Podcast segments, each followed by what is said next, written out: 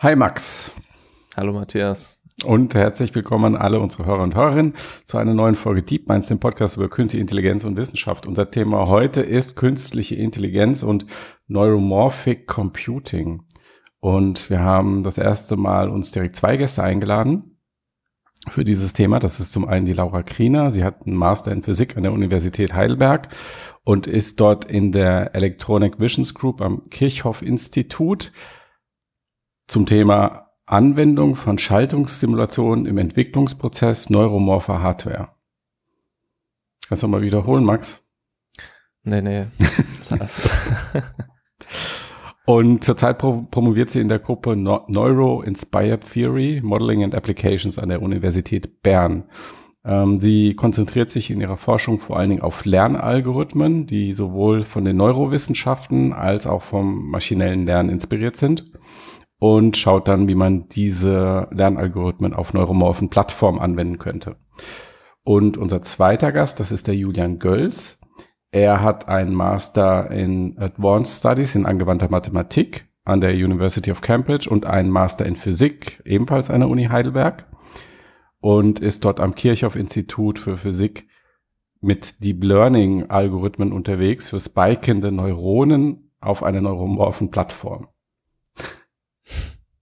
Also ganz schön viel Mathe und Physik haben wir drin. Ähm, Julian ist in der gleichen Forschungsgruppe wie Laura an der Universität Bern. Deswegen ähm, haben wir die beiden auch zusammen in diesen Podcast gebracht. Und Julian befasst sich dort mit äh, allgemeinen Theorien der neuronalen Dynamik und synaptischen Plastizität an der Schnittstelle, ebenfalls von maschinellem Lernen und Neurowissenschaften. So viel zum Hintergrund unserer beiden Gäste. Max, worüber haben wir mit den beiden konkret gesprochen? Ähm, wir haben über jede Menge gesprochen. Es war ein sehr ausführlicher Cast, so wie es unsere Hörerinnen und Hörer gewohnt sind. Ähm, ja. Aber wir haben zum Beispiel darüber gesprochen, was eigentlich genau Neuromorphic im Neuromorphic Computing bedeutet. Mhm. Also ob es zum Beispiel GPUs, also Grafikkarten neuromorph sind, ob neuronale Netzwerke neuromorph sind. Ähm, und haben dann versucht, dadurch ein bisschen einzugrenzen, was Neuromorphic Computing eigentlich genau äh, bezeichnet. Dann haben wir ein bisschen über das Feld gesprochen, wie das entstanden ist, was für Ziele so verfolgt. Ähm, und natürlich dann auch über die Frage, ob Neuromorphic Computing und neuromorphe Hardware äh, für KI-Anwendungen eingesetzt werden kann und äh, welche Vorteile das bringen könnte. Mhm. Haben wir auch ein bisschen rumphilosophiert? Bestimmt. Bestimmt. okay, dann viel Spaß mit dem Podcast. Viel Spaß.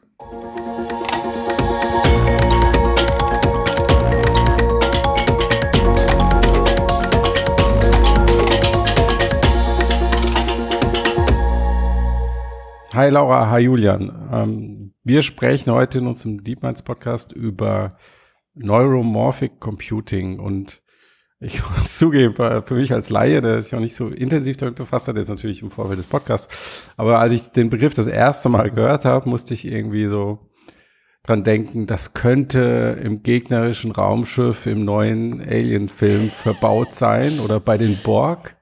Also irgendwie was Klitschiges, vielleicht biologisches, ein bisschen geheimnisvoll, auf jeden Fall anders als das, was wir so unterm Tisch stehen haben im Moment. Aber das ist es wahrscheinlich nicht, oder? Hm. Ja, also erstmal danke für die Einladung. Es ist super, Gerne. hier zu sein. Ähm, ja. Und wir freuen uns, dass wir hier sein können und in diesem Rahmen mal reden können. Ähm, aber eigentlich hast du es schon richtig gut gesagt. Also Echt? es ist irgendwie was, was Klitschiges, was, was okay. kann sein. Es ist irgendwie ähm, insbesondere anders als das, was wir unter dem Tisch stehen haben oder gerade vor uns stehen haben, dass es ja. aufnimmt. Ja. Äh, Neuromorphic, das ist ein Wort ja, aus dem Griechischen. Ähm, wie dem Gehirn geschaffen, sowas in die Richtung. Ah, okay. äh, es wird oft ähm, benutzt synonym mit äh, Brain Inspired im Englischen, also Gehirn inspiriert. Ähm, und es bezeichnet erstmal nur dieses Wort im Allgemeinen irgendwelche Dinge, die geschaffen sind wie das Gehirn, die inspiriert sind vom Gehirn. Mhm. Mm, und das kann dann verschiedene Sachen betreffen. Also Computing ist ein Begriff, aber auch irgendwie größere Strukturen oder ähm, ja, auch, auch Algorithmen oder so etwas. Mhm. Genau, also es gibt ganz viele Sachen, die jetzt inzwischen so unter, die oftmals Neuromorphic genannt werden. Also im Prinzip alles, wo man irgendwie dazu sagen kann, vom Gehirn inspiriert. Mhm. Und, äh, das, das, äh, weil du, weil du gerade gesagt hast, ähm, wie ist Gehirn geschaffen. Aber also das heißt nicht, dass es jetzt irgendwie aus Biomasse, sondern das sind immer noch eigentlich normale Computerchips, sondern äh, die halt in ihrem Aufbau oder in ihrer Funktionsweisen so wie du es gesagt hast, Laura, inspiriert davon sind, wie das Gehirn über Elektronen, Elektronen ähm, Informationen austauscht.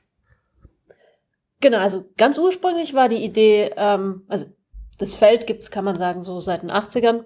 Mhm. Der, der diesen Begriff Neuromorphic geprägt hat, der, der hieß Kawamid. Mhm. Und der hatte ein ganz konkretes Ding, was er als Neuromorphic äh, äh, Circuits oder neuromorphe Schaltungen bezeichnet hat. Und der hat sich im Prinzip angeguckt, okay, Neuronen, das sind mhm. ja, das sind Zellen, ja, und die haben gewisse elektrische Eigenschaften und die sind, wenn ich Neuronen beschreiben möchte, dann beschreibe ich oftmals ähm, zum Beispiel die Spannung, die zwischen dem Zellinneren und dem außerhalb der Zelle eben ist. Und mhm. was er eben gemerkt hat, ist, naja, okay, wenn ich mir die Neuronen so angucke, wie die auf elektrische Signale und so weiter reagieren, wenn ich mir diese Modelle angucke, dann kann ich Schaltkreise bauen, die sich ganz genauso verhalten. Mhm. Und ähm, das sind diese neuromorphen Schaltkreise. Schaltkreise, die sich wie Neuronen verhalten. Mhm. Und aber seitdem hat sich dieser Begriff halt viel, viel weiterentwickelt. Es müssen nicht zwangsläufig Schaltkreise sein. Es können äh, bestimmte Computerhardware oder, oder ähm, Schaltkreise sein, aber es gibt auch zum Beispiel ähm, Kamerasensoren, jetzt, die sich, die inspiriert sind davon, wie das Auge Signale an das Gehirn schickt.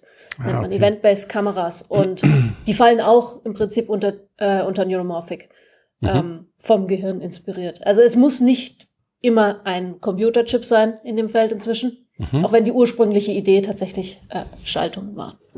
Und es gibt tatsächlich sogar auch, ähm, also es sind ganz oft sind die, sind die Neuromorphic Computing, äh, Neuromorphin äh, Hardware, äh, welche die, wo die untersten Schaltkreise anders gebaut sind als äh, klassischerweise.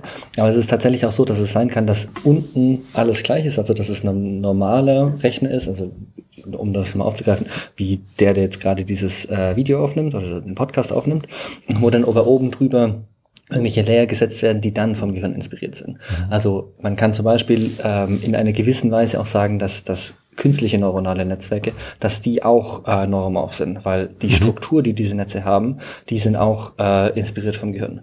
Mhm. Oder Kommunikationsstrukturen, alle, alle diese Dinge können äh, sein. Also es gibt äh, für einen äh, gewissen äh, Ansatz oder ein gewisses, eine gewisse Anwendung ähm, können verschiedene Aspekte mehr oder weniger neuromorph sein. Mhm. Ja, das wäre jetzt genau meine Anschlussfrage gewesen, ob die grundlegende, grundlegende Idee hinter künstlicher Intelligenz und auch hinter neuronalen Netzen, wie du es gerade beschrieben hast, dann eigentlich eine Idee ist, die stark mit dem Neuromorphic Computing ähm, korreliert oder vielleicht sogar sich damit äh, daraus entspringt? Ähm, teilweise. Also Kawamit, den, Laura schon angesprochen hat, ähm, der hatte diese Idee, die Schaltkreise zu bauen, mhm. nachdem es schon diese Ansätze von äh, ähm, künstlichen neuronalen Netzwerken gab. Also diese Idee, mhm. äh, die ist ja sehr, sehr alt, ja. ich glaube die 50er oder sowas. Ähm, und also das war vor, bevor ähm, Kawamit diesen neuromorphen Begriff geprägt hat, eingeführt und geprägt hat. Ähm, also der Teil ist, ist zumindest namenstechnisch und historisch nicht direkt verbunden, aber natürlich ist die Idee schon, wir schauen uns an, was, äh, wie, wie die Biologie funktioniert ähm, und dann nehmen wir Aspekte von dem, wie wir die Biologie interpretieren oder was wir da sehen äh, und, und benutzen das in Modellen, die wir, die wir für irgendwelche konkreten äh, Aufgaben verwenden wollen. Okay. Und der Grund dahinter ist, äh, sorry, äh, ist einfach, dass wir sehen, dass die Biologie in bestimmten Dingen sehr, sehr gute Dinge tut und sehr effizient oder äh, manche Dinge eben sehr gut machen kann. Okay, das heißt, verhält sich ähm, ähm, künstliche ähm, neuronale Netze, künstliche Intelligenz, Software zum Gehirn analog so, wie sich ähm, Neuromorphic Computing als Hardware analog zum Gehirn verhält? Ist das so die Parallele, die man ziehen könnte? Eine kurze Botschaft unseres Sponsors, der BWI. Künstliche Intelligenz beeinflusst schon heute militärische Konflikte und auch abseits dessen ist KI eine Schlüsseltechnologie für Streitkräfte. Als Digitalisierungspartner der Bundeswehr erforscht die BWI daher die Möglichkeiten intelligenter Systeme für den Praxiseinsatz. Ein Beispiel ist das BWI Innovationsexperiment mit KI durch Wände sehen, Da wird künstliche Intelligenz mit Radar und dreidimensionalen Lokalisationsdaten gefüttert und so trainiert, dass sie Personen und ihre Bewegung ohne direkte Sichtverbindung erkennen kann. Das kann zum Beispiel in der Katastrophenhilfe über Leben und Tod entscheiden. Mehr Informationen über KI bei der BWI und Karrierechancen gibt es über die Links in der Beschreibung. Vielen Dank für das Sponsoring und jetzt weiter mit dem Podcast. Okay, das heißt, verhält sich ähm, ähm, künstliche ähm, neuronale Netze, künstliche Intelligenz, Software zum Gehirn analog so wie sich ähm, Neuromorphic Computing als Hardware analog zum Gehirn verhält. Ist das so die Parallele, die man ziehen könnte? Also was man schon sagen muss, ist, dass ähm, das, was jetzt so üblicher, handelsüblich äh, als unter künstliche Intelligenz fällt, mhm. die ganz grundlegende Idee, die ist sozusagen vom Gehirn inspiriert. Ja aber es ist sehr, sehr, sehr, sehr lose. Ja. Also da ist eine sehr große Spanne ja. dazwischen, zwischen der Biologie und den künstlichen neuronalen Netzen. Ja. Aber hm. was halt eben gemeinsam ist zwischen dem, von dem Feld Neuromorphic Computing und künstliche Intelligenz mhm. ist, das große Vorbild ja, mhm. ist das Gehirn. Ja, und genau. man hat sich eben gewisse Ideen rausgepickt mhm. ähm, und hofft dadurch, dass man diese Ideen übernimmt, dass man quasi profitiert davon, wie, wie gut das Gehirn funktioniert. Okay, also biologische Intelligenz ja. eigentlich mit Computern simulieren. Ja, genau. So als, als ganz, ganz, ganz grobe. Äh, und dann, das, das kann auf verschiedenen Aspekten oder verschiedenen Leveln passieren und ja, klar. verschiedene Aspekte dann mehr oder weniger ja. stark.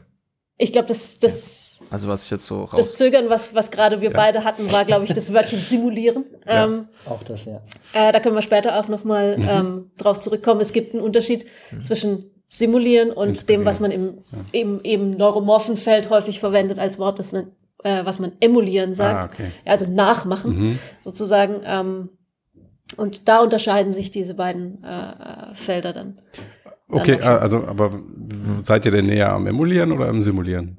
Am Emulieren? Emulieren. Okay. Ja, also, wenn man sich jetzt äh, nochmal zu den Ursprüngen zurückgeht, mhm. ja, also zu, zu äh, Kawamit und seinen Schaltkreisen, da ist wirklich so, ich, ich habe einen Schaltkreis und in dem fließen Ströme, in dem äh, fließen Elektronen hin und her und ich kann, ähm, wenn ich wissen möchte, okay, wenn ich ein Neuron auf eine gewisse Art und Weise stimuliere mit einem Strom mhm. oder sowas, ja, dann gebe ich diesen Strom in den Schaltkreis rein mhm. und dann schaue ich einfach nur noch zu, was das Neuron macht. Mhm. Ich muss nicht mehr wie vorher, wie bei einer Simulation, würde ich sagen, okay, ähm, diese und jene Gleichungen beschreiben mein System und dann rechne ich aus, wie das auf irgendwelche äh, Stimulier Stimulierung oder sowas mhm. reagiert. Das muss ich nicht mehr machen. Ich muss nichts mehr rechnen.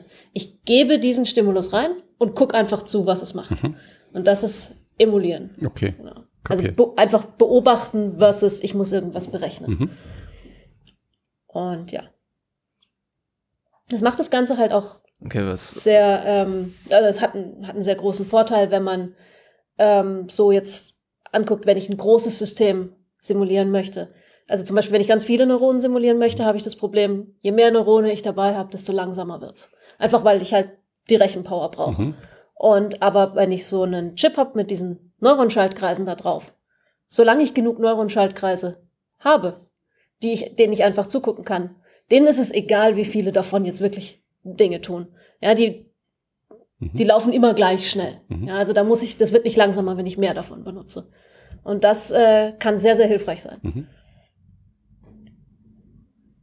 Okay. Das heißt, Neuromorphic Computing, so was ich jetzt so rausgehört habe, ist ein sehr vielfältiges Feld das äh, sich wie so viele Felder seit seiner Gründung in viele verschiedene spezielle Unterabteilungen sozusagen entwickelt hat. Äh, und irgendwie ist dieser Begriff halt so ein bisschen so entweder so breit zu fassen, dass fast alles darunter fällt, was irgendwie computet. Also GP GPUs vielleicht. Also ich habe so einen Vortrag von so einem Nvidia-Forscher gehört, der meinte, äh, für ihn sind GPUs auch neuromorphic, weil sie durch diese Idee der Parallelität und sowas in gewisser Weise inspiriert sind. Für ihn sind Neuron, das hat es so ja auch gesagt, neuronale Netze sind in gewisser Weise neuromorphic. Ähm, aber Will ich ja kurz was es besonders ein, ein, macht. Äh, einschreiben, ne? ja. äh, kurz, kurz sagen darf dazu. Ähm, für Neuromorphic gilt es im Allgemeinen schon. Also Neuromorphic ist eben genau das, dass es irgendwie vom Gehirn inspiriert ist. Äh, Neuromorphic Computing ist dann schon spezieller, ja. dass es genau um die Hardware geht. Ähm, und dann ja. die, der neuromorphe Gedanke als, da können Dinge parallel passieren oder da passieren Dinge parallel, ist genau das, was Laura gerade gesagt hat, dass auf, de, auf den neuromorphen Chips, die wir haben, die wir benutzt haben, ähm, da passieren Dinge embarrassingly parallel heißt das. Also es ist unabhängig davon, wie viele, ähm, wie viele Schaltkreise man ja. benutzt tatsächlich. Die sind alle unabhängig und man gibt denen irgendeinen Input und dann tun die ihre Dinge, die verhalten sich, äh, sie emulieren irgendeine Dynamik und wie viele ich davon anschaue, ist egal. Und GPUs sind auch in diese Richtung gedacht. Ähm, was heißt gedacht? Sie sie haben das, dieses selbe Verhalten, sie haben dasselbe Prinzip, aber sie sind nicht, ähm, sie wurden nicht entwickelt äh, mit, der, mit, die, mit dem im Hintergrund. Also man kann schon sagen, dass sie neuromorphic sind, weil sie sich so verhalten, weil sie so parallel sind und Parallelität ermöglichen, aber es ist nicht so, dass das äh, damals das Entwicklungsprinzip war, okay. aufs Gehirn zu schauen. Das heißt, man kann dann aber eigentlich so, so ziemlich allen Neuromorphic also, Computing sagen, weil also was macht denn ein Computer, was nur ein Computer macht, aber kein, kein Gehirn? So, wenn man das umgekehrte Ausschlussverfahren anwenden wollen würdest. Ich glaube, es ist jetzt kompliziert, oder? Hm. Das ist eine sehr weite Frage. Aber also, sag du nochmal, Max, du hast, ich habe dich gerade unterbrochen, ja. sorry. Also genau, was, ja, ist gut, ähm, weil genau, das meine ich, also was du, wo du mich unterbrochen hast, das ist, glaube ich, genau das, was so ein bisschen der Punkt ist, dass wenn man nur das Neuromorphic sich in dem Begriffspaar Neuromorphic Computing anschaut, kann da sehr viel drunter fallen. Aber in der Praxis, wenn es um Computing geht, scheint es ja so zu sein, dass der Fokus eben auf diese Emulation liegt. Ähm, und dann natürlich vielleicht auch auf der Entwicklung von in Anführungszeichen Software oder ähm, sowas wie Spiking Neural Networks, die halt diese Hardware vielleicht dann auch eben unterstützen oder wo dann vielleicht auch solche Spiking Neural Networks auf normaler Hardware simuliert werden und so. Aber dieses Neuromorphic Computing ich denke, das hast, hast du sehr deutlich gemacht, ist, dass diese, ähm, diese Trennung zwischen Simulation und Emulation da eine Rolle spielt, die man natürlich in der GPU jetzt überhaupt nicht hat, weil die ja quasi fürs Simulieren halt eigentlich nur genau, also ist. Und da muss man ein kleines bisschen dazu sagen, dass ähm, da sind wir ein kleines bisschen vorbeeinflusst ja, aus, äh, von, dem, von der Uni, von der wir kommen, oder von der Gruppe, von der wir kommen, weil die eben mhm. ähm, solche analogen äh, Schaltkreise, die emulieren, bauen. Es gibt aber durchaus auch ähm, moderne neuromorphe Hardware, die äh, nicht diese Emulations äh, analogen Schaltkreise baut, sondern die versuchen mithilfe ihrer Architektur und der Art, wie verschiedene Teile der Hardware miteinander zu kommunizieren. Also dass die in diesen Aspekten die ähm, Inspiration aus dem mhm. Gehirn zieht. Ähm, die sind auch neuromorpher als eine GPU, ja, weil sie mehr Ideen vom Gehirn sozusagen ziehen. Oder als eine CPU zum Beispiel noch. Oder als eine Klasse, CPU, ja. Der, der, der noch, viel, noch viel mehr, genau. Ähm, also es gibt nicht ausschließlich Emulation, aber ja, das ist natürlich das, äh, mhm. wo, viel, wo wir viel drüber reden, weil das das Feld ist. Oder das, das Subfeld ist, aus dem ja, wir herkommen. Deswegen seid ihr auch, deswegen seid ihr auch hier. Ja, ähm, und du, du, hast jetzt gerade das erste Mal, glaube ich, den Begriff mhm. analog benutzt. Und ich glaube, es ist, ähm, vielleicht kannst du ein bisschen darüber sprechen, was der Unterschied zwischen analogen und digitalen Computing mhm. ist, weil ich glaube, das ist vielen Menschen halt heutzutage überhaupt nicht klar und äh, für manche erscheint es vielleicht darüber zu sprechen erstmal wie so ein Rückschritt, weil analog ja auch im Alltagsgebrauch oder in der Alltagssprache immer irgendwie so ein bisschen irgendwas mit Leuten zu tun hat, die irgendwie ja, so analoges Telefon. Fernsehen und es ist immer quasi was, was irgendwie analoges Telefon, das sind immer diese Sachen, die früher waren und die schlechter sind. Vielleicht kannst du da was Ja, genau. Ähm, digital ist oder digitale Computerhardware ist alles, was alle Laptops, die wir jetzt haben, alle Grafikkarten und so weiter, die funktionieren oder die operieren quasi mit Nullen und Einsen, ja, digital, also zwei Werte. Und ähm, analog ist eben anders. Da gibt's nicht nur Nullen und Einsen, da gibt's alles dazwischen. Ja, also eine, ähm, um jetzt das, das äh, Beispiel von einem Neuron eben zu haben, das Neuron hat, hat, diese, hat diese Spannung, die ich vorhin erwähnt habe, ja, über die man es charakterisieren kann. Diese Spannung ist nicht nur 0 oder 1, diese Spannung, die hat halt einen Wert. Und äh, der Wert ändert sich die ganze Zeit und da gibt es keine irgendwie fixen Stufen oder sowas, sondern das ist halt einfach ja ein analoger Wert. Und ähm, analoge neuromorphe Chips heißt einfach nur, dass sie, dass nicht alles irgendwie in einem Speicher durch Nullen und Einsen dargestellt sind, sondern dass eben Neuronspannungen sind tatsächliche analoge Spannungen, ähm, die irgendwo auf dem Chip als Spannung repräsentiert sind. Und ja. Mhm. Das ist deswegen vor allem äh, interessant, weil, also wie sich das entwickelt hat, ähm, auch bei, bei Kawamit dann, dass man, äh, für den war das die, die Motivation, dass man auf einmal halt andere Bestandteile hat, die sich bewegen. Also in einem biologischen Neuron, wenn man sich das anschaut, äh, da bewegen sich irgendwelche Ionen, die irgendwie Informationsaustausch betreiben. Und mhm. Ionen sind irgendwie groß und, und, schwer und man hat irgendwie biochemische Bestandteile in der Zelle, die dann äh, die, die äh, Eigenschaften charakterisieren. Und in den Schaltkreisen, in den digital, äh, in den, in den elektrischen Schaltkreisen, ähm, da ist es dann so, dass man auf einmal Elektronen hat, die sich bewegen. Und so ein Elektron bewegt sich halt einfach schneller als ein Ion zum Beispiel.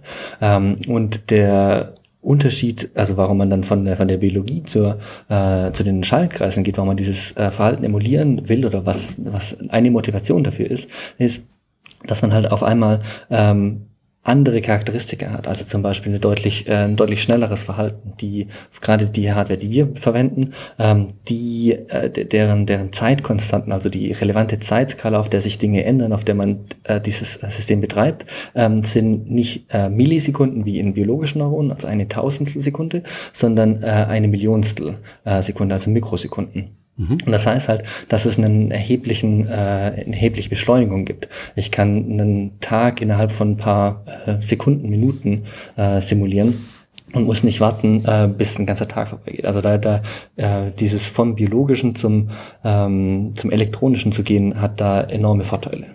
Wenn ich, wenn ich jetzt frage, wie man das nochmal zum Quantencomputing differenziert, ist das fast so groß, was ich aufmache? Weil du ja gerade geschrieben hast, es gibt nicht nur 0 und 1, sondern es gibt alle Zwischenzustände dazwischen. Und da habe ich sofort gedacht, äh, okay, und, und, das ist ja bei Quantencomputern ist das ja auch der Fall. Ist das, wo ist da nochmal der Unterschied? Das ist, nee, das ist ein sehr guter Punkt, den man da, wo man, also die, die, die Analogie ist äh, definitiv da, äh, analog, ähm, weil, sorry, ähm, weil. Wir haben ja auch an den kleinen Dingen Spaß. Ja. Ähm, das fällt äh, alles unter ein, ein größeres Konzept. Ja. Ähm, das, da gibt es einen Überbegriff, der heißt Physical Computing. Ähm, das geht in die Richtung von, von analogem. Das heißt, man ähm, macht eben, also man macht den Schritt von Simulation zu Emulation. Mhm. Simulation hat immer diesen digitalen Charakter. Mhm. Man ähm, schreibt irgendwie eine Differentialgleichung oder also eine, eine, Gleichung, die ein System beschreibt. Mhm. Man beschreibt das mathematisch und dann geht man schrittweise durch oder auf irgendwie eine intelligente Weise geht man durch und ähm, berechnet, was das System macht. Und dieses Physical Computing, diese Emulation ist, dass ich mir äh, dass ich mir ein System baue, das sich ähnlich verhält und damit äh, das dann beobachte, wie Laura vorhin so schön gesagt hat, und da dann irgendwelche Schlüsse rausziehen. Das heißt, äh, genau, ich, ich habe den Vorteil, dass ich nicht äh, durch Schrittzahlen gebunden bin, dass ich nicht irgendwie äh, ähm, warten muss, bis ich irgendwelche äh, äh ja, Numerik vollendet habe, dass ich irgendwelche numerischen Probleme habe. Äh, diese ganzen Dinge fallen raus. Also es gibt da definitiv äh, eine Ähnlichkeit. Mhm. Mm, ja, ja, äh, mein ehemaliger Professor hat es in seinen Vorträgen immer ganz schön gesagt. Let physics do the work for you. Ja, mhm. also lass, lass die Physik die Arbeit für dich machen. Also man, man schreibt nicht die Gleichung hin und muss es rechnen, wie Julian sagt, sondern die Physik sorgt einfach dafür, dass das Ding zum Ergebnis kommt und dann mhm. schaue ich halt, was das Ergebnis war, mhm. sozusagen. Ja. Und was so der, schon noch der Hintergrund ist, dass ich ähm, in den neuen Systemen, die ich baue, was beobachten kann, was ich in anderen Systemen nicht bauen kann. Also das, was ich, ich habe in meiner Bachelorarbeit tatsächlich so, so ein grundlegende, äh, so was ähnliches wie äh, Quantencomputing äh, gemacht. Das war eigentlich eher Quantum, äh, Quantum ja, Simulation, nämlich man nimmt ein ähm, Hochenergiesystem, das man so nicht betrachten kann, weil man nicht genug Energie hat. Also selbst in so äh, Teilchenbeschleunigern wie der LHC in, in CERN, hier direkt in der Nähe, ah, wir befinden uns gerade in Bern, ähm, äh, nicht nur, äh, ähm, die man da nicht erzeugen kann, ähm, aber man will die vorhersagen, man will schauen, wie da die Physik ist und was da passiert. Und was man machen kann, ist also, man kann ein äquivalentes System finden, mit einer komplexen mathematischen Transformation, aber man kann ein äquivalentes System finden, das sich in kalten Atomen befindet. Und die kann man so manipulieren, dass man ein ähnliches System her, äh, äh, erreichen kann. Dann lässt man da, schaut man zu, man, man sorgt dafür, dass das System im richtigen Zustand ist, dann schaut man zu, was passiert. Let Physics do the work. Man lässt die mhm. Physik machen ähm, und schaut dann, was daraus kommt äh, und kann dann Rückschlüsse auf die Hochenergiephysik ziehen.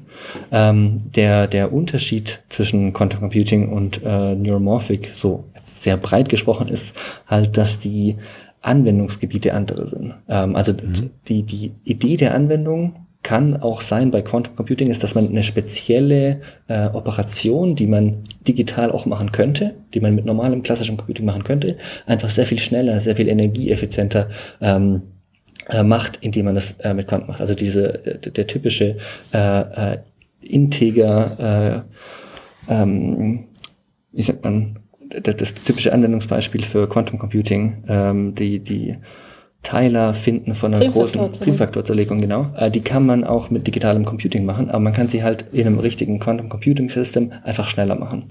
Und das ist auch eine Idee der, der also nicht, Quantum, äh, nicht Primfaktorzerlegung, aber dieses, man nimmt ein spezielles, eine spezielle Anwendung und anders in einem äh, Neuromorphic Computing, äh, in einer Neuromorphic Computing Anwendung einfach schneller, effizienter, in mhm. irgendeiner Weise besser implementieren. Da gibt's auch eine großes, äh, große, große Ähnlichkeit. Aber was die Probleme dann sind, die man angeht, die unterscheiden sich sehr stark zwischen äh, Neuromorphic und Quantum. Mhm. Hm. Jetzt hast du ja quasi schon so ein bisschen über den Unterschied gesprochen und das wäre auch so, und wir haben ja auch schon ein bisschen was über die Geschichte gehört. Ähm, aber vielleicht könnt ihr dazu noch ein bisschen was erzählen. Ähm, das Feld, wenn sich das so in den 80ern ungefähr entwickelt hat, warum das überhaupt entwickelt wurde, also ähnlich wie die Ursprünge des Quantencomputings, haben ja so eine Physiker, also kommen ja eigentlich aus der Physik und haben so die Motivation, da solche Probleme zu lösen. Wo kam denn das ähm, Neuromorphic Computing her und was für Probleme soll das lösen? Vielleicht könnt ihr auch was dazu sagen, wie es sich mhm. entwickelt hat und wofür es heute genutzt ja, wird. Also die ursprüngliche Idee, ähm, für die viele das benutzen wollten, war tatsächlich die Idee, quasi nicht mehr simulieren zu müssen äh, oder große Systeme nicht auf einem normalen Rechner simulieren zu müssen, weil das halt einfach von der ähm, Rechenpower, die man gebraucht hätte, einfach nicht gut funktioniert. Ja, je mehr Neuronen man simuliert, desto langsamer wird es. Mhm. Je genauer ich es simuliere, also je genauer mein Modell die Neuronen wirklich beschreibt, je weniger Vereinfachungen da drin sind, desto schlimmer wird's, ja. Mhm. Desto mehr Gleichungen muss ich lösen, desto langsamer wird das Ganze. Und die Hoffnung war eben, wenn ich diese Schaltkreise bauen kann und viele davon und sie auch dann miteinander verbinden, dass ähm, dass ich dann halt wirklich wieder nur noch zugucken muss. Dieses nur noch zugucken ist natürlich in Anführungsstrichen, weil ähm, es hilft mir nichts, wenn, wenn der Chip halt seine Dinge tut und ich nicht an entsprechenden Stellen messen kann, weil dann weiß ich nicht, zu welchem Ergebnis der gekommen ist. Ähm, genau, aber die Hoffnung war. Aber wenn ich ja. dich kurz unterbrechen darf, ist das quasi geht es da sozusagen, wenn du sagst große Systeme, meinst du Systeme von Neuronen, ja. also oder die Simulation ja, von ja. biologischen Neuronen? Also viele, viele Neurone. Das klassische, die klassische, ja, fast schon Metapher, die man da, die dir immer erzählt wird, ist, äh, dass es, es gab mal so eine große äh, Simulation von damals die größte Simulation, die es gab, von, ich weiß nicht, ein paar tausend Neuronen oder sowas, äh, die gemacht wurde. Ähm, wenn man das hochskaliert auf, äh, für ein, äh, ein ganzes Gehirn zu simulieren, wenn das das Ziel wäre, ähm, dann kommt man auf eine, eine, Leistung, die man braucht, also Energiebedarf, den man braucht, der einem ganzen Atomkraftwerk entspricht. Also in diesem Digit, wenn man das digital naiv hochskaliert, dann kommt man eben auf unglaubliche äh, äh, Energie, die, die benutzt wird, die einfach nicht, nicht machbar ist. Und da dieses, diese, diese, ja, Analogie, das sorgt halt dafür, das ist eine Begründung, warum man dann einen anderen Weg einschlagen will, dass man das irgendwie in einer effizienten Art und Weise machen kann. Genau, und, und Julian hat das vorhin auch schon angedeutet, ähm, wenn man diese äh, Neuron-Schaltkreise baut, ja, dann hat man da einen, gewisse, einen gewissen Freiheitsgrad. Also man kann die entweder so bauen, dass sie sich sozusagen ungefähr gleich schnell in der Zeit entwickeln wie äh, Neurone, also wie biologische Neurone, oder aber ähm, man kann das Ganze einfach ein bisschen beschleunigen. Ja, also man kann quasi die Schaltungskomponenten, die, ähm, die Widerstände und die, die äh, Kondensatoren und so weiter, man kann die so wählen, dass es ähm, einfach schneller als, als die normale ähm, Zeit abläuft. Und, und der Chip, mit dem wir gearbeitet haben, der ist so gebaut, der ist einfach ein, tausend, ein Faktor 1000 schneller als die Biologie. Und das ist natürlich sehr nützlich, weil wenn man jetzt zum Beispiel irgendwelche Prozesse sich angucken möchte, die über Wochen, Monate, Jahre äh, in der Biologie laufen, dann ist das mit Simulationen, die im, im besten Fall äh, so schnell sind wie die Realität, unter Umständen sogar noch langsamer, weil man so viele Neuronen verwendet hat, dann ist es damit einfach nicht machbar, nicht, nicht sinnvoll umsetzbar. Aber wenn man halt was hat, was eine Beschleunigung einem ermöglicht, dann halt schon viel eher. Okay. Genau, das war so die, die, ähm, das, wo, worauf sich das Feld ähm, sehr lange äh, äh, fokussiert hat. Mhm. Aber dann, so vor, hm, sagen wir mal so zehn Jahren ungefähr, war plötzlich, hat die künstliche Intelligenz, also so Deep Learning, einen Wahnsinnsaufschwung hingelegt. Und Deep Learning ist ja auch schon ein älteres Feld, aber die haben sehr lange koexistiert und nicht wirklich was mit, nicht wirklich viel mit Neuromorphic ähm, zusammengearbeitet oder gab es wenig Überlapp. Aber ähm, seit dem Raketenstart, sage ich jetzt mal, von, von Deep Learning, hat halt die Neuromorphic Community dann doch mal angefangen, so ein bisschen rüber zu schielen. Oh, das funktioniert ja doch alles ziemlich gut. Ähm, das ist ja echt interessant. Nein, Und vielleicht, vielleicht sollte man, vielleicht sollte man mal schauen, ähm, ob man da nicht Ideen, äh, ob man nicht die Felder irgendwie, ähm, uah, sorry, ich habe Kopfhörer verloren. Ob man da nicht die Felder zusammenbringen kann, ob ja. man da nicht voneinander lernen kann. Ja. Okay. Genau. Also die, die Ursprungsmotivation, um das so salopp zu sagen, war, unsere Rechner sind nicht schnell genug.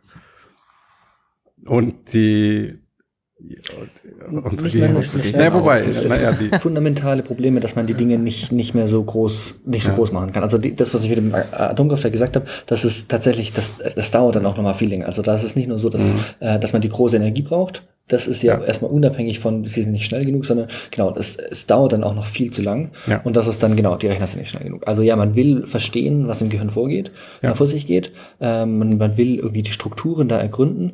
Ähm, aber man muss das irgendwie auf eine, auf eine Art und Weise machen, die in irgendeiner Art, äh, Art äh, ähm, ja, ja, tatsächlich möglich ist, nicht nur theoretisch irgendwie ein, ein Konstrukt ist. Genau, genau vielleicht sollte man dazu noch. Mhm. Oh, sorry. Ja, ganz, ganz gerne, Laura. Ähm, vielleicht sollte man dazu auch noch sagen, ähm, wenn man das Gehirn verstehen will, die naheliegendste Variante wäre ja sozusagen das Gehirn in Action äh, zu mhm. beobachten. Aber das ist halt auch einfach, auch nicht so einfach. Zum einen wegen der Messmethoden. Ähm, man kann nicht beliebig viele Neuronen gleichzeitig alle möglichen Variablen, die man gerne eben beobachten würde, äh, äh aufnehmen. Mal ganz abgesehen davon, dass es auch äh, ethische Probleme hat, ja, wenn man ähm, einem Gehirn in Action sozusagen zuschauen möchte. Ja, da kann man nicht mhm. einfach irgendwelche Messnadeln reinstecken. Ähm, genau, und dann kommt man halt an den Punkt, wo man Modelle bildet, wo man ähm, versucht, es in irgendeiner anderen Art und Weise zu beobachten und dann, das ist der Punkt, wo Naturwissenschaftler halt anfangen zu simulieren. Mhm. Und genau. Mhm. Ähm, habt ihr denn diesen Wandel miterlebt? Also habt ihr das so oder seid ihr quasi direkt schon eingestiegen, als diese Öffnung zum Deep Learning stattfand? Oder habt ihr so quasi, also weil manchmal merkt man ja, wie so quasi der Wind sich ein bisschen dreht, wie so vielleicht auf einmal andere Veranstaltungen an der Universität entstehen oder Lehrpersonal sich wechselt mit anderen, mit anderem Fokus und auch gerade mit dem Human Brain Project, äh, was ja sehr viel Fördermittel reingepumpt hat und relativ umstritten war auch, ähm, von zumindest unter manchen Forschern mit den, äh, mit den Zielen. Mm, also ich kann es nur von mir sagen, dass ich, ich habe tatsächlich die, die, das erste Mal, also wir haben ja beide Physik studiert, da ist man erstmal so ein bisschen weit weg, weil man halt während dem Studium Physik macht vor allem. Ähm, und äh, ich habe dann die Vorlesung zu diesem Thema, Brain Inspired Computing übrigens, nicht Neuromorphic Computing, sondern Brain Inspired Computing, also synonyme Verwendung, fast.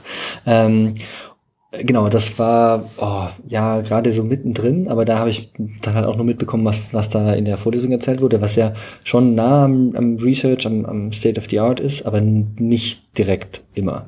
Ähm, und da war noch sehr viel von den biologischen ähm, äh, ja, Modellen die Rede. Und dann haben wir, habe ich, als ich angefangen habe mit meiner Masterarbeit in der Gruppe, da bin ich richtig dazugekommen, ähm, da war dann schon sehr viel im Gange. Aber das, es wird immer mehr. Also man, man sieht schon mit, äh, man sieht schon, also ich habe es in meinem eigenen, äh, äh, in meiner kurzen Research-Zeit schon gesehen, dass es sich sehr beschleunigt, dass da viele Dinge, Dinge passieren. Und ein Indiz zum Beispiel ist, dass diese selbe Vorlesung, die ich, über die ich damals so ein bisschen reingekommen bin, die habe ich jetzt selber betreut und der, der, der Inhalt dieser Vorlesung hat sich schon sehr geändert. Also da geht es jetzt sehr viel mehr um, um, um auch Machine Learning und so. Ähm, und der, der Teil, der in der Vorlesung, wenn ich mich richtig erinnere, das ist sehr lange her, ähm, nur am Ende kurz vorkam, ist jetzt eben ein zentraler Bestandteil ähm, der Vorlesung gewesen. Ja, also ich kann das nur bestätigen. Also ich habe das tatsächlich auch gesehen, auch in der Zeit, wo ich ähm, jetzt in der Heidelberger Gruppe dann äh, war. Da war am Anfang war der Fokus sehr auf ich sage mal, statischen Netzwerken. Ja, also man hat sich irgendeine Verbindungsstruktur von, von Neuronen ausgedacht und dann hat man die auf den Chip getan und dann hat man geguckt, was die so macht. Und das hat sich jetzt ziemlich gewandelt zu, und, und das kam schrittweise, es wurde immer interessanter, der Begriff Lernen. Ja, also ich pack nicht ein fertiges Netzwerk auf den Chip, das ich mir irgendwie zurechtgelegt habe oder das ich irgendwo gemessen habe und es dann auf den Chip tue, sondern ich versuche von irgendeinem Startnetzwerk das so zu verändern, zu lernen, ähm, dass es dann irgendwelche Aufgaben erfüllt. Und das ist ja eine Idee, die auch die, ja, die, die absolut zentral zur, zur künstlichen Intelligenz ist. Und, und ich würde sagen, der, das Interesse im neuromorphen Feld, dass das am dem Lernen gewachsen ist, war zeitgleich ungefähr wie der krasse Aufstieg vom Deep Learning. Ja, und aber, wenn ich da noch kurz ergänzen kann, nicht nur das Lernen an sich. Es gab dann länger immer so, so, dass irgendwas, dass sich irgendwelche Verbindungen ändern oder sowas, aber dass es äh, lernt, eine Funktion zu erfüllen. Und mhm. das ist dann, wie du selber gesagt hast, die zentral oder zentraler Begriff in der, äh, im Deep Learning, in, in diesen, äh, in der künstlichen Intelligenz, dass man irgendeinen einen Task hat, der irgendeine tatsächliche Funktion hat. Oder ob es dann Bilderkennung oder was auch immer sein soll. Aber genau, dieses Erfüllen der Funktion und das Lernen, das Training um das zu erreichen. Das ist, das wurde dann zentral und ist zentral geworden in den letzten Jahren. Mhm.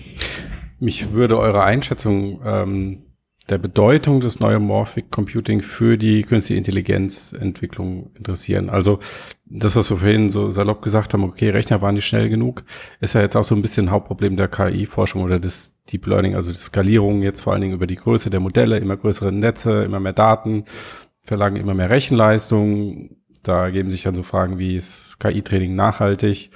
Ist es wirtschaftlich ähm, oder sind schlicht die Rechnerkapazitäten nicht vorhanden, die man für das Projekt braucht, was man machen will?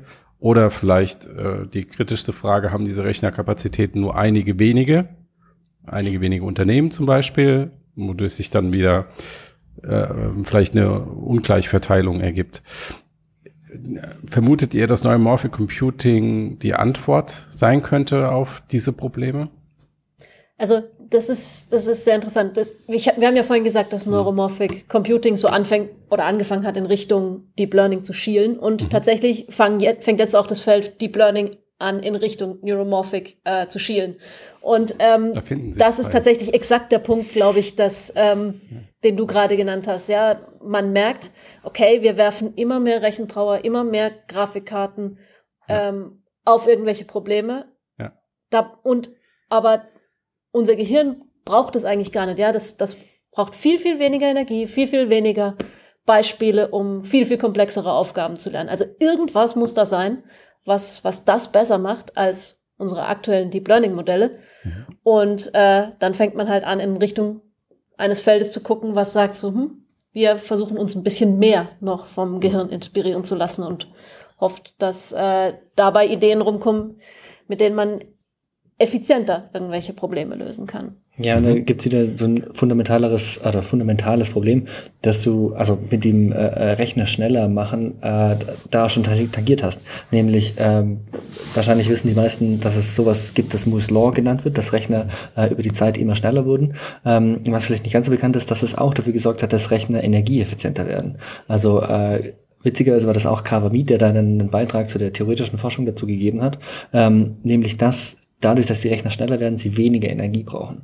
Ähm, dieses ähm, äh, Moore's Law, das nähert sich dem, dem Ende, das wurde schon länger prophezeit, aber es, es scheint jetzt tatsächlich so zu sein, dass es nicht mehr weit äh, schneller geht. Und insbesondere, also die Single-Core äh, äh, äh, ähm, Taktrate und, mhm. und, und Rechnung, ähm, die wird nicht mehr schneller. Und insbesondere ähm, wird, die, wird es nicht mehr energieeffizienter. Also man kann schon noch irgendwie mehr äh, Cores zusammenbunchen äh, und mehr, mehr Rechenpower zusammenpacken, äh, aber es mhm. wird nicht mehr energieeffizienter. Und das ist eben, wie du sagst, insbesondere wegen Nachhaltigkeit, aber für Firmen wahrscheinlich erstmal wegen der Wirtschaftlichkeit leider, mhm. ähm, ist es ein fundamentales Problem.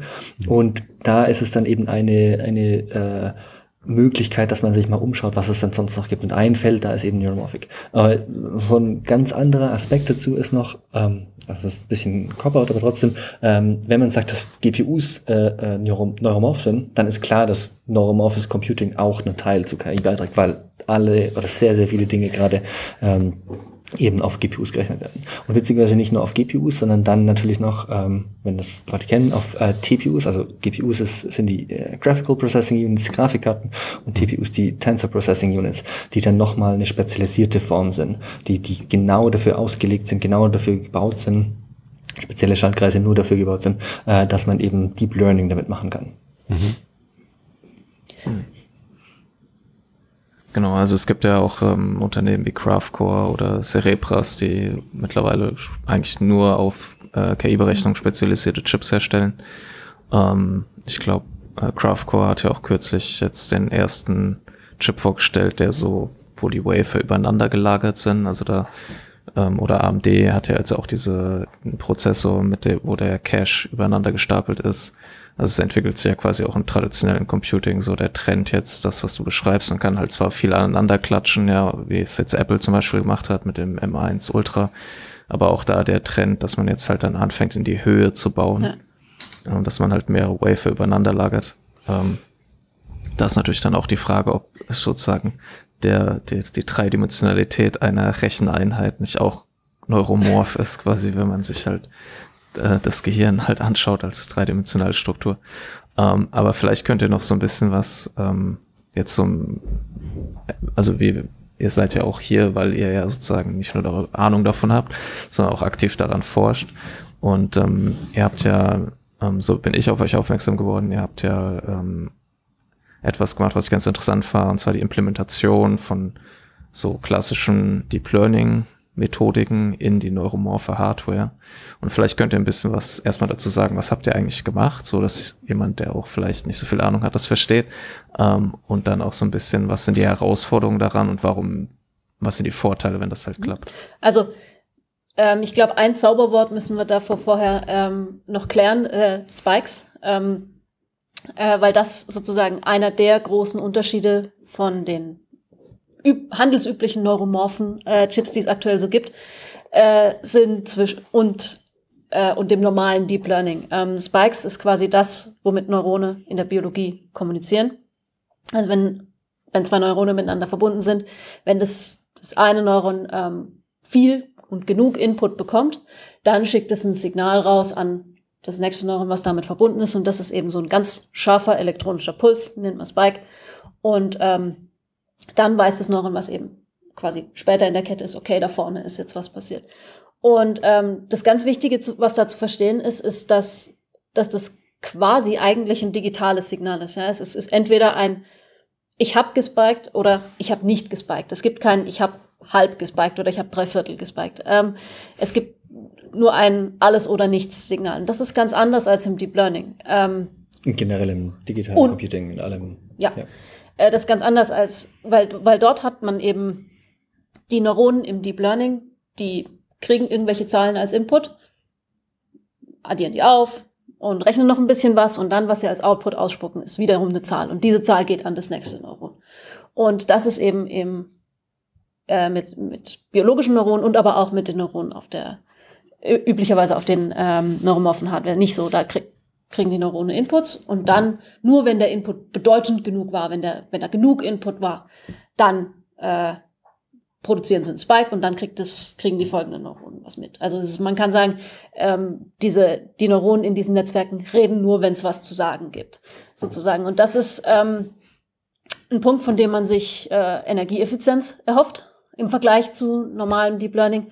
Einfach weil, wenn ich ein, wenn ich ein Bild prä äh, präsentiere, zum Beispiel bei einer ähm, Bildklassifikation. Ja, dann werden alle Neuronen in einem normalen äh, künstlichen neuronalen Netz, werden alle Neurone Input bekommen, was berechnen, eine Zahl ausspucken und diese Zahl weiterleiten. Ja, mhm. also das heißt, zwischen allen Neuronen, die verbunden sind, wird irgendwas hin und her geschickt. Und ähm, in einem spikenden neuronalen Netzwerk ist das eben genau nicht so. Da werden nur die Neuronen, die was Wichtiges beizutragen haben, die genug Input bekommen haben, werden irgendwas schicken. Ja, und da äh, sagt man, na okay, wenn ich nur manchmal kommuniziere, ist das effizienter, energieeffizienter, als wenn ich immer, egal was passiert, kommuniziere. Ähm, genau. Mhm. Und ähm, da, ja? Darf ich dir kurz noch eine Frage stellen, weil vielleicht jetzt jemand, der so ein bisschen sich mit dem Thema, der Thematik beschäftigt hat, also jetzt vielleicht sich fragt, okay, was ist der Unterschied zwischen einem Sparse Neural Network und, also was ja sozusagen auch versucht, so ich das, ich bin jetzt auch kein Experte, aber mein, so ich das verstehe, ist, dass da ja auch ähm, nicht mehr alle Neuronensignale weiterleiten, sondern alle, die den Wert null haben, eben nicht weiterleiten, um genau auch Energie halt einzusparen. Und äh, das ist ja auch so ein bisschen der Trend, den man im, also so im Deep Learning gerade sieht, dass diese riesigen Netzwerke immer vermehrt auch so Sparse Neural Networks werden. Vielleicht kannst du was zum Unterschied zwischen so einem Sparse Neural Network und einem Spiking Neural Network. Also, so wie es du beschrieben hast, klingt es für mich erstmal so, als wären beide quasi in gewisser Weise sparse, aber durch unterschiedliche Mechaniken. Okay, genau. Also, ich glaube, es gibt, äh, also die Sparseness ist ein, ist ein äh, wichtiger Punkt. Ähm, ich hätte gerade schon überlegt, wie ich es einwerfen soll, dass das der, der Punkt ist. Ich weiß tatsächlich übrigens nicht, was das auf Deutsch heißt. Sowas wie Seltenheit, aber es ist was. Ja, ja oder spärlich. Ja, Spärlichkeit, oder, genau. Das ja. ist, aber das klingt so negativ. Also, Sparseness ist ein sehr positiver ja. Begriff für den Zusammenhang. Also, erstmal, es gibt ähm, eine, eine, eine räumliche Sparseness und eine zeitliche Sparseness. Die räumliche ist zum Beispiel, wenn man so eine Art, ja, Convolutional Networks, äh, die haben eine räumliche Sparseness. Oder wenn man ein, ein, ähm, ein äh, Receptive Field hat, ist das englische Wort. Also, dass eben nicht alle Neurone mit allen im nächsten Layer verbunden sind, wenn man layerweise neuronale Netzwerke hat. Also, es gibt nicht Verbindungen zwischen allen Neuronen, sondern nur zwischen äh, einem Teil der Neuronen dann ist das eine räumliche Sparseness. Äh, und die schafft eben auch schon, schon ähm, beschleunigte Beschleunigung, also äh, Benefits, äh, Vorteile in der äh, Zeit, die man braucht.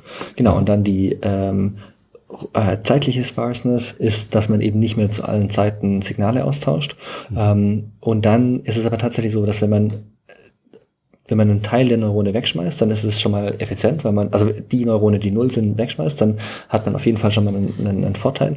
Aber für die anderen muss man immer noch Floating Points übertragen. Und das sind halt äh, viele Bits. Da kann man dann auch wieder ähm, das reduzieren. Also das kennen, haben vielleicht auch schon Leute gehört, dass ganz viele äh, neuronale Netzwerke nicht in, in Double Precision, sondern in Floating Precision ähm, äh, äh, rechnen. Also dass, dass man da äh, die, die ja, die Speicherkapazitäten, auch die Übertragungskapazitäten reduziert, um Schnelligkeit zu erzeugen. Und die, die ultimative äh, Sparseness in dem Fall ist dann halt, dass ich nicht mehr ähm, von Doubles übertrage oder Floats übertragen, sondern nur noch Nullen oder Einsen.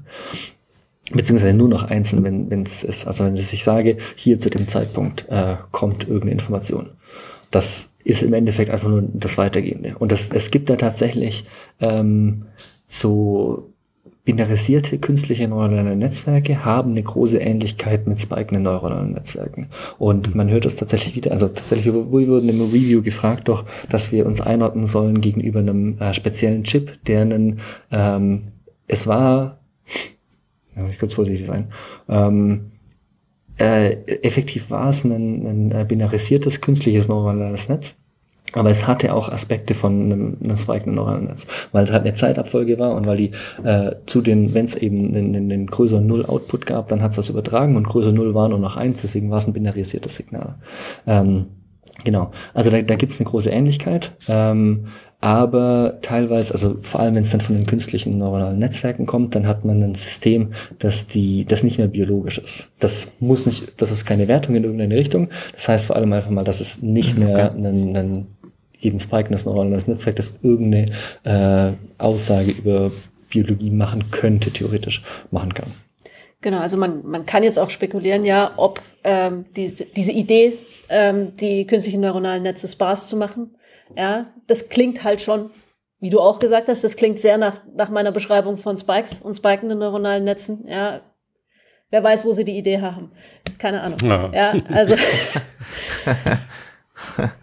Ja, ähm, und was du jetzt gesagt hast mit den Floating Points und so und dieser, wenn man das quasi maximal weiterdenkt, dann halt nur noch Nullen und Einsen sozusagen oder nur noch Einsen ausgibt und so. Ähm, das heißt, es geht sozusagen ja auch um die Art und Weise, wie diese, diese Daten äh, repräsentiert werden irgendwie oder die quasi weitergegeben werden. Und da gibt es dann aber ja nochmal wenn bei Spikes sozusagen, wenn ich mich richtig erinnere, so verschiedene Arten, das irgendwie mhm. zu codieren. Und da habt ihr im mhm. Paper ja ähm, eine Variante ausgewählt. Vielleicht kannst du was dazu sagen, weil das macht vielleicht den mhm. Unterschied mhm. auch. Das war für mich zumindest sowas, wo ich gemerkt habe, okay, hier gibt es halt wirklich einen Unterschied zwischen Neural, äh, Neuromorphic Computing und ähm, ja, klassischen. Das ist äh, eine gute Einlegung zum Paper, weil, also du hast vorher schon gesagt, als wir da nicht direkt weitergeredet haben über das Paper, ähm, dass es dass es auch zu diesem Zeitpunkt war, wo es, äh, wo, wo das Machine Learning eingezogen hat in die spike-neuronalen neuronalen Netze.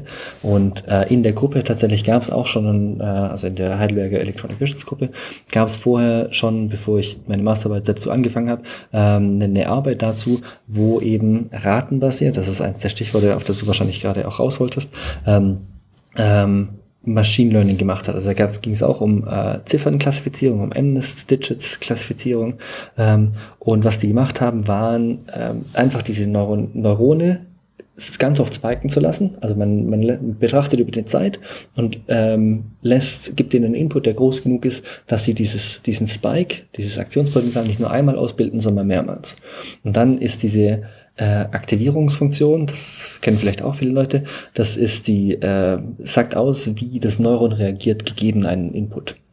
Genau, diese Aktions, äh, Aktions äh, Aktivierungsfunktion hat Ähnlichkeiten mit denen, äh, die man in neuronalen Netzwerken, künstlichen neuronalen Netzwerken benutzt. Nämlich, wenn man äh, keinen Input macht oder unter einer gewissen Schwelle ist, dann gibt es keinen ähm, Output. Und wenn man mehr Input hat, äh, dann fängt es irgendwann an zu spiken und je mehr man hat, umso größer ist der Output. Also es gibt dann mehr Spikes. Und dieses, diese Anzahl der Spikes in einer gewissen Zeit, das wird dann Rate genannt, ähm, oder das ist eine Definition von Raten.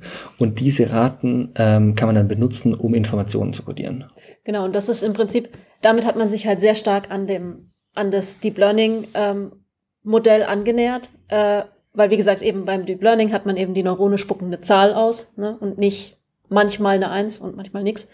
Ähm, und wenn man dann eben sagt, naja, okay, dann lasse ich mein Neuron halt eben eine Weile laufen und zähle, wie oft es die Eins ausgespuckt hat, ja, dann habe ich halt wieder eine Zahl. Ja, dann bin ich, bin ich quasi weg von diesem alles oder nichts und bin wieder zurück zu einem, wir tauschen Zahlen zwischen den verschiedenen Layern von Neuronen aus. Und ähm, okay, und das hat natürlich den Nachteil, das, äh, dass man halt das Netzwerk eben eine Weile laufen lassen muss, ähm, einfach um genug zählen zu können, um eine vernünftige Repräsentation der Rate äh, zu haben. Und damit macht man natürlich in gewisser Weise einer der großen Vorteile äh, der neuromorphen Hardware äh, wieder kaputt, so ein bisschen, ähm, weil man es halt langsamer macht. Und unser Paper war eben eine andere Idee, wie man das anders machen könnte, wie man eben nicht auf äh, Raten zurückgreifen muss.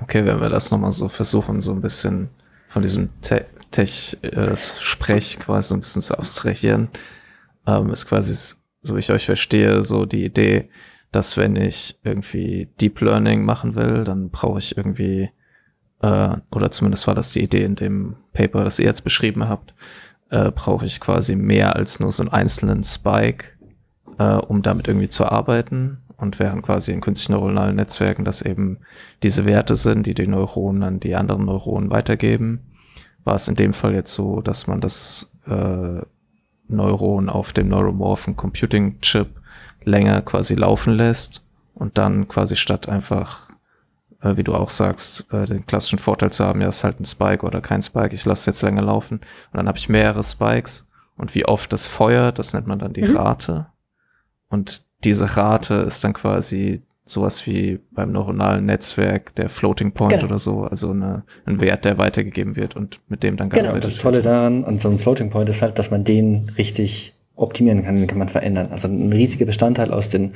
äh, aus, in, in den künstlichen neuronalen Netzwerken ist, dass man leichte Veränderungen äh, hat. Also man, man, man geht graduell äh, mit Gradient Descent ist das Fachwort, also der, der, der äh, Gradientenabstieg, ähm, geht man in die richtige Richtung. Und diese richtige Richtung, dafür muss man eben äh, mathematisch Ableitungen berechnen können. Und die künstlichen Neuron neuronalen Netzwerke sind genau dafür gemacht, dass sie möglichst einfach sind, dass man diese Ableitung schnell machen kann und einfach berechnen kann, um dann äh, leicht äh, die, die Funktionen, äh, die Funktion des Netzwerks sicherzustellen, indem man in die richtige Richtung geht. Und ähm, man kann das eben erreichen in, in Spiken in neuronalen Netzwerken, indem man den Umweg über die Raten macht, wenn man sie viel feuert. Aber es war nicht ganz klar, wie man das in tiefen Netzwerken macht, ähm, mit äh, diesen in exakten Art und Weise macht in Spiken in neuronalen Netzwerken. Und da haben wir halt äh, in der in der in dem Paper ähm, eine Weise gefunden, dass wir einfach shiften von, also das Problem in Spiken in neuronalen Netzwerken ist, ähm, der Spike ist eben dieses alles oder nichts. Wenn ich da jetzt ein bisschen was verändere, ist es immer noch alles oder nichts. Da kann man also dieses diese kleine Änderung ist ist schwierig schwierig auszurechnen. Aber der, der, der Witz hinter dem ganzen Paper oder hinter dem Theorieaspekt des Papers ist, dass man einfach nicht sagt, okay, ich schaue jetzt, ob dann alles oder nichts ist, sondern ich schaue, wann das alles oder nichts ist. Und dieser Zeitpunkt, der ist dann auf einmal wieder eine, eine, eine Floating Point Variable. Das ist einfach eine, eine kontinuierliche Größe, die ich verschieben kann. Und dieser, dieser Switch von wie man darauf betrachtet, der, ich glaube, auch ziemlich einfach ziemlich äh, intuitiv ist, ähm, der hat dann erlaubt, dass man das Ganze natürlich noch mit viel Mathe, aber dann trotzdem mathematisch so behandeln kann, dass man doch wieder weiß, welche kleinen Schritte man machen kann. Und das insbesondere in tiefen Netzwerken zu machen. Also im, im äh, Paper-Titel steckt auch das tief drin, damit, äh, weil die, die, diese Assoziation mit tiefen Netzwerken, mit Deep Learning äh, wichtig ist, weil man eben diesen Fehler, den man dann hat, den man braucht, um zu lernen, den kann man immer in tiefen Netzwerken dann benutzen. Genau, und das ist auch ein relativ großes Ding aktuell in dem, in dem Feld, ähm, rauszufinden, wie löse ich das Problem, dass ich quasi den Deep Learning Algorithmus, dieses ich mache kleine Schrittchen, um in Richtung des richtigen Ergebnisses zu kommen, wie kann ich spikende Neurone, die eben genau diese kleinen Schritte eigentlich nicht wirklich zulassen, wegen dem alles oder nichts, wie kann ich das lösen, dass ich doch irgendwie die äh, kleinen Schrittchen machen kann und damit ähm, dann quasi dem Netzwerk was beibringen kann. Ähm, eben, und das, was Julian vorgeschlagen hat, oder was wir in unserem Paper vorgeschlagen haben, die, dieser Switch von nicht habe ich gespiked oder habe ich nicht gespiked, sondern wann habe ich gespiked, ähm, ist eine der Optionen, aber in dem Feld kommen gerade arbeiten sehr, sehr viele Leute aktuell dran, um genau das auf verschiedenste Art und Weisen hinzukriegen weil es eben genau den, den, den, den, die Benutzung der, diese riesigen Toolbox, äh, Werkzeugkiste vom Machine Learning erlaubt. Wenn ich auf einmal weiß, wie diese Ableitungen funktionieren, dann kann ich auf einmal, äh, also wenn ich den Teil der Ableitung in, in äh, eine Funktion pack, dann kann ich auf einmal Autograd von PyTorch benutzen und kann auf einmal ganz viele Dinge machen ähm, und muss mich nicht mehr um, um die Details kümmern. Und das ist, also das ist schon der, der Hintergrund, dass man ähm, sagt, wir, wir sehen, dass Machine Learning super funktioniert. Man kann das nicht trivial, naiv auf äh, Spiking der neuen neuronalen Netze bringen. Aber wir sehen, dass Spiking der neuronalen Netze einen Vorteil hat, weil man sie eben dann mit der neuromorphen Hardware zusammen benutzen kann, weil die Energie effizient und super schnell ist. Und dann geht man eben weiter und sagt, okay, wir schauen, wie es funktioniert. Wir haben jetzt die Ableitung und dann kann man die Sachen zusammenbringen und die funktionieren eben sehr, sehr gut. Mhm. Okay, dann, ähm, also was ich so herausgehört habe und was ich auch in dem Paper so wahrgenommen habe, als jemand, der jetzt nicht total in der tiefen, Mater tiefen der Materie drin steckt, ist das so ein wichtiger Beitrag von der Forschung, die ihr geleistet habt und, und vergleichbare Forschung ist, dass ähm, die, der große Boom, der aktuell in der KI-Forschung stattfindet, passiert ja eben auf diesem Gradient Descent oder gradientbasierenden Lernen, was halt erlaubt, überhaupt diese neuronalen Netze oder die Werte quasi mhm ausgehen von dem, ich stecke irgendwas rein, zum Beispiel ein Bild von der Katze, ja, und dann gucke ich, sagt es, oh, ist ein Hund, ja, dann sage ich, nee, das ist falsch. Und dann nimmt es quasi diese Information und leitet sie so zurück ins Netzwerk, passt so ein paar Schräubchen an und äh, dann gebe ich das nächste Bild rein und gucke wieder und so in diesem Prozess. Also ganz, ja. da, alle, die Ahnung haben, werden jetzt innerlich schreien, aber in diesem sehr grob äh, beschriebenen Prozess äh, lernt das Netzwerk quasi so langsam zu erkennen, genau, was eine Katze Genau, und dafür braucht man eben äh, diese kleinen Schrittchen. Ja, und kann keine ja. Riesenschritte machen, weil sonst kommt man nicht ans Ziel. Genau, und der riesige Schritt, riesige Schritt wäre quasi dieses Alles oder Nichts halt, dieses einzelne Spike. Und was quasi ihr mit eurem, ihr habt, glaube ich, das äh, mhm. Time to Spike, hieß ja. das bei euch, ne? Also die, diese, wie oft, also wie lange braucht es, bis genau. es spiked? Wenn ich das quasi nehme, habe ich wieder nicht mehr nur so ein Alles oder Nichts, sondern habe sich veränderten ja. Wert. Und damit habe ich wieder die Möglichkeit, dieses gradientenbasierende genau. Lernen eben in dieses, in den Spiking Neural Networks und damit dann auch auf der Hardware auszuführen. Und so ich euch jetzt verstehe, ist das, wenn das alles klappt, quasi das Beste aus zwei genau. Welten. Also ich habe eine super effiziente Hardware und gleichzeitig die Vorteile des Machine genau, Learnings. Genau, also man kann, man weiß ja, dass Machine Learning krass gut funktioniert. Stopp, stopp, wir müssen einmal kurz sagen, es ist das Beste aus verschiedenen Welten. Also ja, es ist schon gut und wir sind super froh, dass es in dem Paper so ausgekommen ist. Aber es ist nicht so, dass wir jetzt irgendwie super krasse Dinge machen. Also da muss man schon ganz kurz äh, ehrlich sein und sagen, äh, das ist schon Basic Research. Es ist insbesondere noch nicht irgendwie so, dass man das kaufen kann, dass es irgendwie Dinge tut. Ähm, wir, wir sind sehr, sehr confident, dass die Sachen, die wir gemacht haben, wirklich richtig und äh, also nicht richtig, sondern äh, wichtig sind und cool sind. Äh, aber es ist nicht, dass es jetzt der, der Ja, das ist nicht nächstes Jahr im iPhone drin. Ja, genau. Insbesondere das nicht. Ja, das ich, ich, dachte, ich wollte ja. eigentlich einen Affiliate-Link hier drunter packen. ja, sorry, jetzt wird wieder ausgelassen. ähm, also ja, ich habe es natürlich jetzt ja. auch ein bisschen übertrieben, denn natürlich stellt sich jetzt so ein bisschen die Frage, ähm, was ihr auch in eurer, wenn ihr jetzt so darüber nachdenkt, wie es jetzt, was man damit anstellen kann, was so große Herausforderungen noch sind, von denen ihr steht. Also da, ähm, also eine Sache, die wir hatten ja auch über die Energieeffizienz gesprochen und du meintest vorhin auch, äh, Laura, dass wenn äh, dass man manchmal das, wenn man versucht, dann irgendwie was damit zu machen, mal Teile von diesen Vorteilen wieder verliert. Äh, und jetzt ist ja auch so, dass quasi, wenn man das, wenn man eure Chip quasi als einen analogen Computer halt benutzt, ähm, trotzdem ja noch viel Digitales mhm. drumherum passiert. Das heißt, man hat ja auch so einen Transfer von analog in digital. Man muss vielleicht Sachen speichern und so. Ähm, vielleicht könnt ihr was dazu sagen. Was sind so große Herausforderungen noch? Ich glaube, die allergrößte Herausforderung von dem Feld aktuell ist, dass es sehr, sehr, sehr, sehr viele Prototyp-Chips gibt, die alle unterschiedlich sind und die alle unterschiedliche Stärken und Schwächen haben. Und aktuell ist es, ist es sehr schwer zu sagen, okay, der hier ist der vielversprechendste und deswegen müssen wir dessen Problem oder dessen Schwächen irgendwie ausmerzen. Ähm, eben weil auch die Algorithmen, die sind, die sind sehr neu. Ähm, und das, das entwickelt sich gerade alles mehr oder weniger gleichzeitig, was auch sehr gut ist. Das muss auch so passieren. Aber ich glaube, es muss einfach ähm, noch Zeit und Entwicklungsarbeit ins Land gehen, wo die vielen verschiedenen Ansätze, die jetzt gerade alle angeguckt werden, ähm, wirklich evaluiert werden, wirklich geguckt werden, okay, was davon funktioniert robust, was ist auch skalierbar, also was, was, was kann ich nicht nur auf einem kleinen Prototyp-Chip machen, sondern was, wovon kann ich auch eine größere Version bauen, die dann immer noch zuverlässig funktioniert.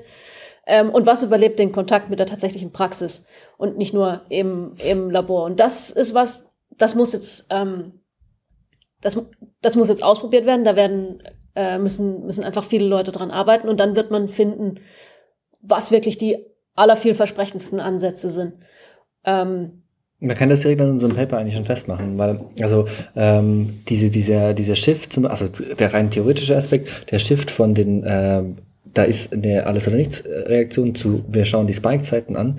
Ähm, das ist was, was zum Beispiel nicht nur in diesem Time-to-First-Spike-Coding, also First-Spike-Time-Coding, die Zeit bis zum ersten Spike, äh, das nicht nur da realisiert werden kann. Das geht auch auf komplexeren Codings. Ähm, da kann man auch noch drüber reden, was das genau heißt. Aber das heißt, ähm, wir haben es dann benutzt in diesem äh, First Spike Time Coding, ähm, aber man kann da zum Beispiel, wenn man das, das erweitert auf äh, komplexere Codings, dann kann man halt auf einmal zum Beispiel da andere Dinge tun. Also in diesem Coding-Bereich alleine jetzt nur für dieses Paper gesprochen, da kann man Dinge tun. Dann äh, für die Hardware an sich, das Netz, das wir benutzt haben, ist vergleichsweise klein. Also wenn man so Hardcore Deep Learner denn, denn das sagt, dann es ist nicht unwahrscheinlich, dass ich anfange zu lachen. ähm, ähm, aber genau, das ist halt, weil der Chip die Größe hat, die er gerade hat, weil es im Endeffekt ein Prototyp-Chip ist, wie, wie Laura gesagt hat. Also das ist ein, ein Aspekt, dass man dieses Scaling, dass das wirklich äh, geschaut werden muss, wie das dann äh, in diesen zweigenden neuralen Netzwerken, neuronalen Netzen funktioniert. Das ist ein, ein ja. konkreter Teil. Und es ist nicht so, dass das irgendwie äh, ein fundamentales Problem von eins von diesen Dingen ist, sondern es ist tatsächlich, es fehlt einfach nur die Zeit. Digitales Computing hat einen, einen riesigen ähm, ja, Entwicklungsvorteil, also Zeitvorteil, was sich viele Leute damit äh, beschäftigt haben, weil seit 50 Jahren Leute jede Details auf, auf den kleinsten Ebenen anschauen. Und das ist beim analogen Computing noch nicht so vorhanden. Aber der Vorteil ist, dass es jetzt halt gerade ähm, dieses, diese Coding-Frage schauen sich Leute speziell an. Dann haben die auf einmal Auswahl von verschiedenen Algorithmen, die sie benutzen können, weil es jetzt nicht nur unseres gibt. Es gibt einen, einen äh, approximierten äh, ähm, Algorithmus, der auch von Kollegen von uns verwendet wird, der von Friedemann Zenke insbesondere äh, entwickelt wurde.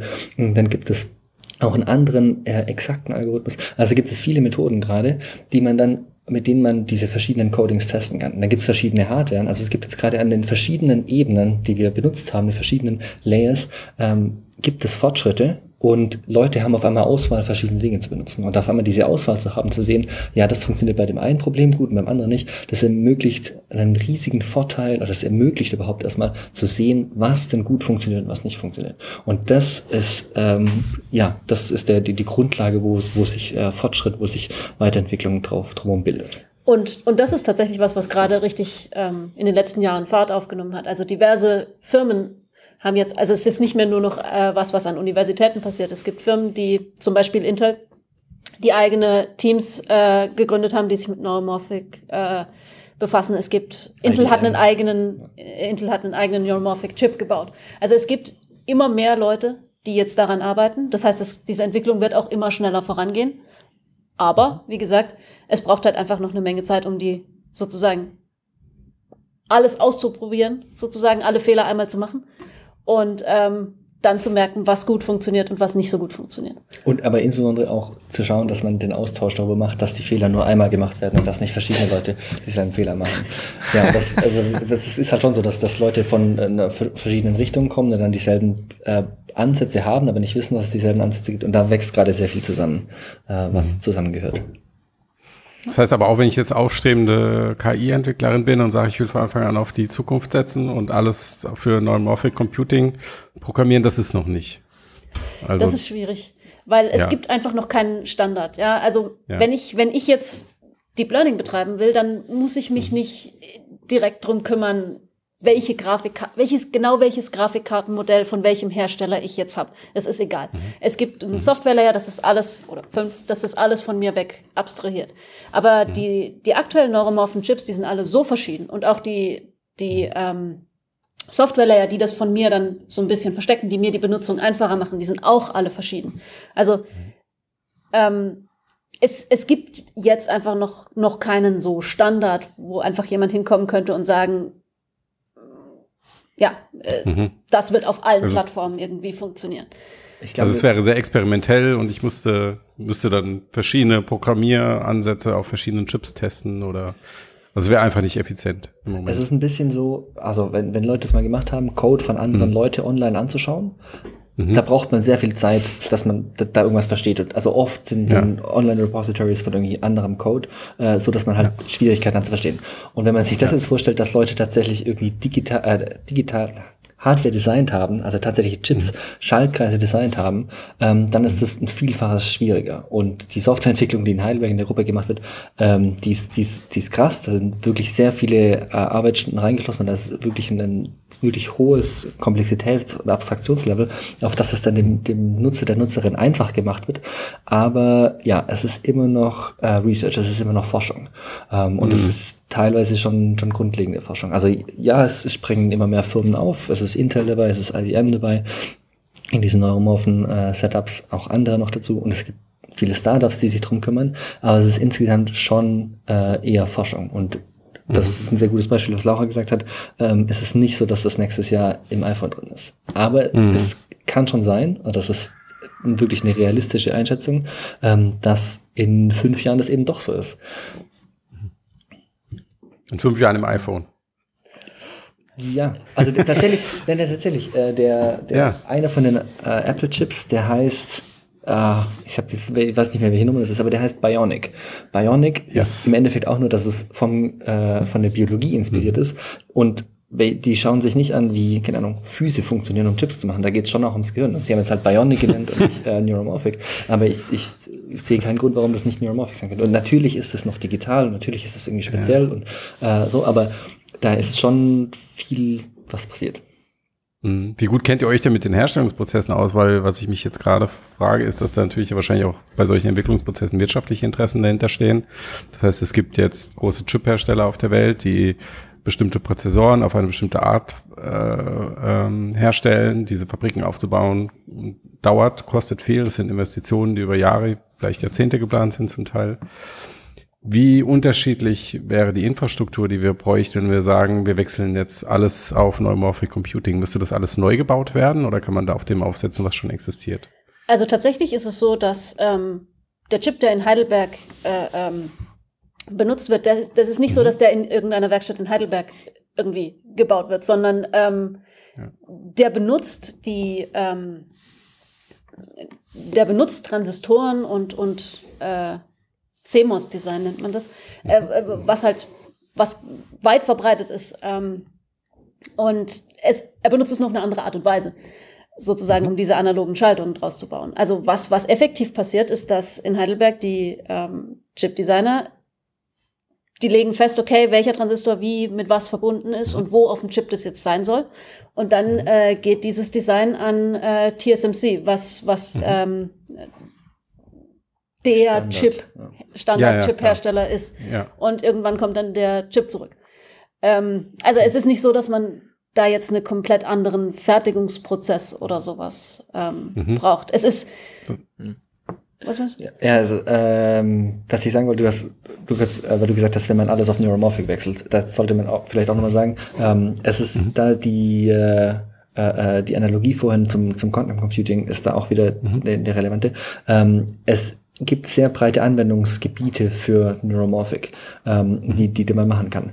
Aber die Wahrscheinlichkeit, dass es, also es wird nicht in zehn Jahren werden wir neuromorphe äh, Laptops haben und wir werden Podcasts aufnehmen über äh, neuromorphe Chips. Es wird immer irgendwie allgemeine Chips haben, äh, die, die dieses allgemeine Computing machen und die allgemein funktionieren. Genauso wie es mhm. jetzt gerade keine alleinstehenden GPUs gibt, äh, die irgendwas machen, sondern es gibt immer noch den Prozessor, die, die, die, die CPU, die, die Zentraleinheit, äh, die Dinge tut. Natürlich kann sein, dass dann da irgendwelche ähm, äh, Aspekte dazu gemacht werden.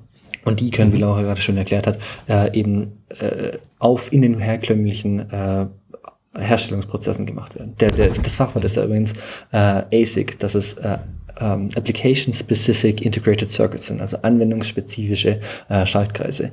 Ähm, das sind einfach Schaltkreise, die schon, also zumindest in diesem Fall jetzt, äh, in den Standardprozessen hergestellt werden, ähm, aber die eben genau eine Anwendungswahl haben. Mhm.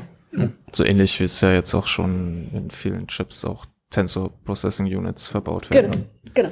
An Smartphone. Genau. Also okay. es ist für bestimmte Anwendungen optimiert.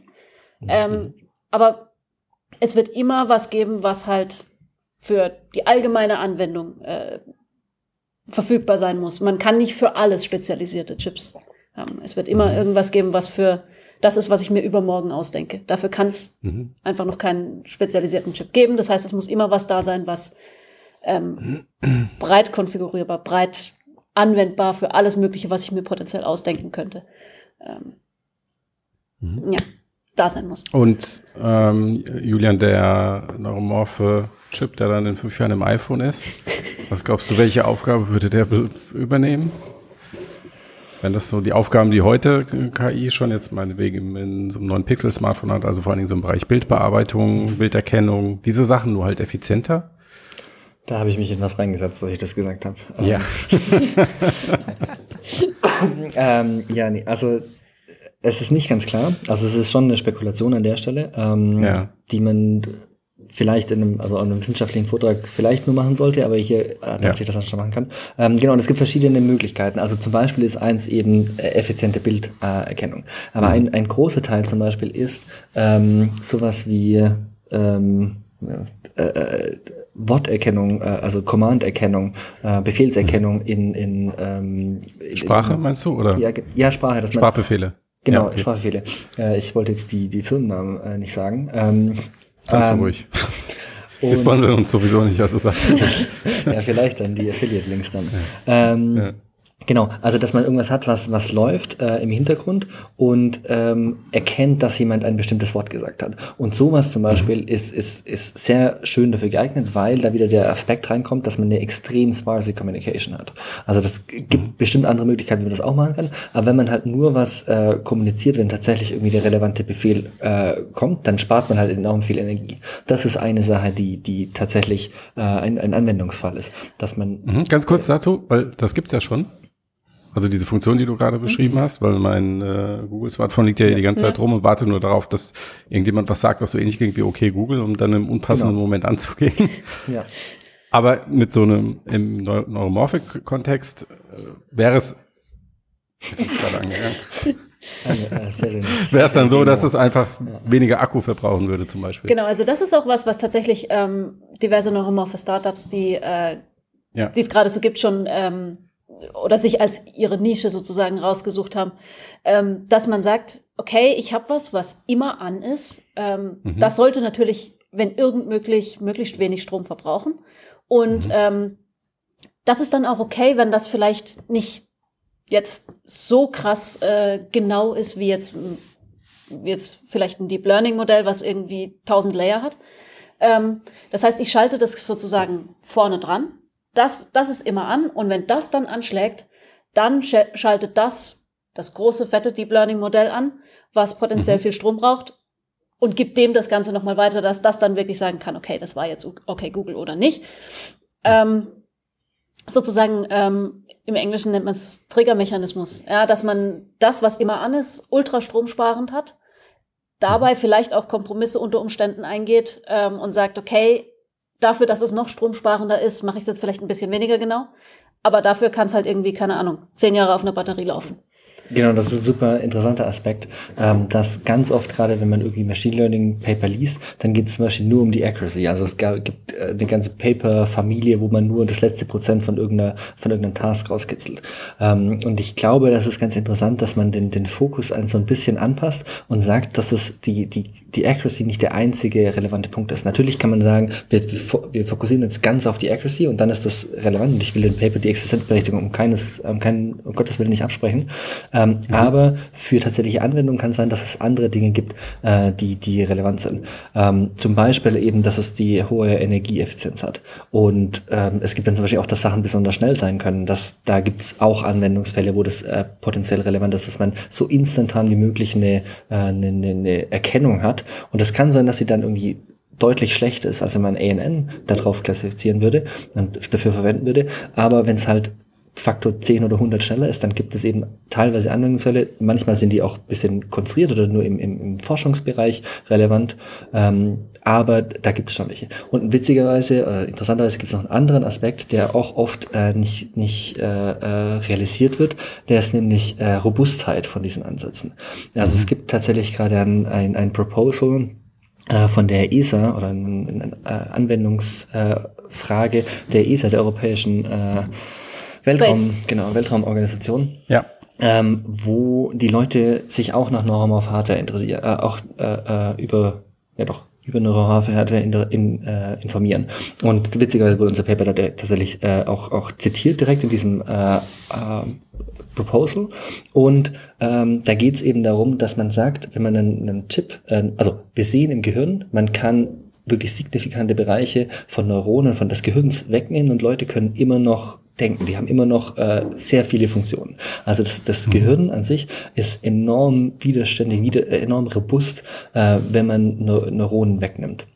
Ähm, mhm. Und diese Chips, die analogen Chips, sind auch, oder die neuromorphen analogen Chips sind auch so gebaut, die haben einen gewissen Aspekt davon, dass man äh, Teile äh, wegnehmen kann und die immer noch ihre Funktion behalten. Wenn man bei einem digitalen Chip ähm, einen Schaltkreis einfach zerstört und zum Beispiel im, im Weltraum ist es relevant, wenn es irgendwie Höhenstrahlung gibt, Weltraumstrahlung gibt, ähm, dann kann es sein, dass der Chip einfach kaputt ist. Und wenn man dann irgendwie von ein paar Millionen oder Milliarden einen, einen Satelliten ins, ins äh, All stellt und der einfach kaputt ja. ist, weil er gerade Pech hatte und getroffen wurde, dann ist es halt schlecht. Und wenn man da eine, eine Resilienz, eine Robustheit einführt, ähm, dann, dann ist es relevant. Und da, wir haben das auch in unserem Paper tatsächlich ge gezeigt, dass man bei uns auch in diesem Netzwerk ganz viel äh, wegtöten kann, von den Neuronen und das funktioniert trotzdem noch. Das ist auch von einer, ja. von einer algorithmischen Perspektive interessant, ja, dass man sich anguckt, welche Algorithmen, die ich benutze, um solche Netzwerke zu trainieren ja. oder auch ja, welche Modelle von, von Neuronen äh, schaue ich mir an, sodass das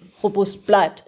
Ähm, dass es nicht auf die letzte Nachkommastelle äh, angewiesen ist. Ja. Und wenn die dann plötzlich irgendwie durch Rauschen oder sonst was gestört wird, dass dann überhaupt nichts mehr funktioniert. Und in dem Satelliten ist übrigens natürlich auch die Energieeffizienz eine wirklich wichtige Rolle, weil man Schon. ja, halt begrenzte Kapazitäten hat und jedes Kilo sehr viel Geld kostet. Ist auch aus einer Science-Fiction-Perspektive interessant, finde ich, weil dann die Super-KI in der Zukunft wird, wird sich freuen, wenn sie neuromorph gebaut ist, weil die Menschheit sie dann im Zweifelsfall Schlechter. einfach nicht mehr ausschalten kann. Ja. Wird halt einfach umgeschiftet. Ja. Tja. Ähm, ja, ähm, vielleicht kannst du kurz noch was zu dieser Robustheit sagen, mhm. denn, ähm, wo die herkommt, mhm. also ob die, muss jetzt nicht super kompliziert sein, aber kommt sie quasi aus der Hardware, kommt sie aus dadurch, dass man Spiking Neural Networks benutzt oder kommt sie aus der Kombination?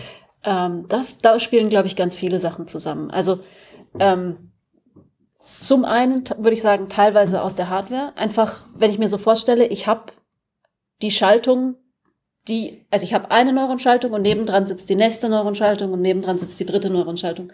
Wenn ich jetzt, wenn jetzt meine Höhenstrahlung eine davon zerschießt, dann ist es den ersten zweien in dem Moment egal, die kriegen davon nicht wirklich was mit. Ähm, das ist das eine. Das andere ist aber auch die, die Algorithmen, die auf solcher analoger Hardware laufen, die müssen in gewisser Weise robust sein. Ähm, wir haben nämlich so ein bisschen was unterschlagen.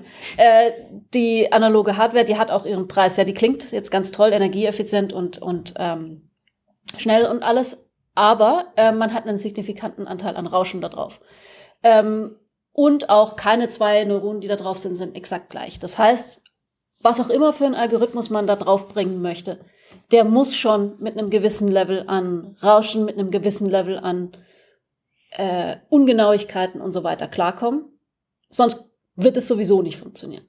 Das heißt, was auch immer man dann mit ähm, dem neuromorphen Chip ins All geschossen hat, das ist wahrscheinlich etwas, was äh, schon auf vielen verschiedenen Ebenen äh, darauf ausgelegt ist, mit, mit viel Rauschen und Ungenauigkeiten und so weiter klarzukommen. Das heißt, ein bisschen mehr bringt es wahrscheinlich auch nicht um und aber auch tatsächlich diese digitale Kommunikation. Dadurch, dass man, ähm, also die, die Hardware an sich, äh, diese, diese Neuro, äh, die analogen Effekte, die Laura gerade gesagt haben, die könnten sich, wenn die äh, Zellen direkt verbunden wären, dann könnten sich dieses, dieses Rauschen, das könnte sich aufschaukeln und dann ähm, funktionsbeherrschend sein. Und man will eben doch ein, ein Signal im, im Rauschen haben, einen hohen äh, Signal-to-Noise-Ratio haben. Ähm, und diese digitalen, die digitale Kommunikation, ja, die sorgt eben dafür, dass man eben äh, ähm, die Information dann, wenn sie kommt, dann ist sie eben da und dann, dann ja, ist sie nicht, nicht wieder wegzunehmen. Das ist übrigens auch fürs Gehirn relevant, ja. Also ähm, einer ja. der Vorteile von Spikes im Gehirn ist auch, dass selbst alle Neuronen sind da ja so ein bisschen verschieden. Und selbst wenn das Spike oder das Aktionspotenzial, was das eine Neuron ähm, jetzt produziert, jedes Mal ein bisschen anders aussieht, ähm, das ist im Prinzip egal, weil es geht nicht genau darum, okay, wie genau sah jetzt dieses Aktionspotenzial aus, wie genau sah das Spike aus, sondern es geht darum, dass das Neuron, was das empfängt, merkt, okay, da war jetzt ein großes Signal.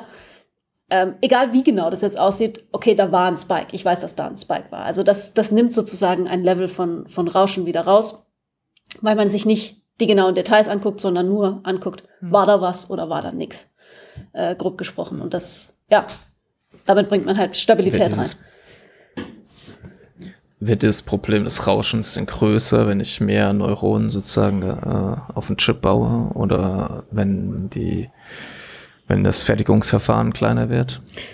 Oder das mit dem Fertigungsverfahren ist, glaube ich, ein guter Punkt. Ich glaube, da, da gibt es schon Zusammenhang. Also das ist ja auch tatsächlich bei den, also warum man, warum Moore's Law zum Ende kommt, ist, weil sich die Transistorengröße äh, dem, dem Atomdurchmesser annähert und dann auf einmal da auch ein Rauschen vorhanden ist, der nicht mehr durch die Digitalisierung der Informationen ähm, kompensiert werden kann. Also das digitale Computing, wir haben ja vorhin schon gesagt, geht, funktioniert über Nullen und Einsen und ähm, da gibt es auch immer Rauschen. Und wenn ich eben zwei Zahlen addiere, multipliziere, wie auch immer, zwei Bits, ähm, dann wird das eben nie genau 0 oder genau 1 sein. Und es ist halt 0,1 oder 0,9.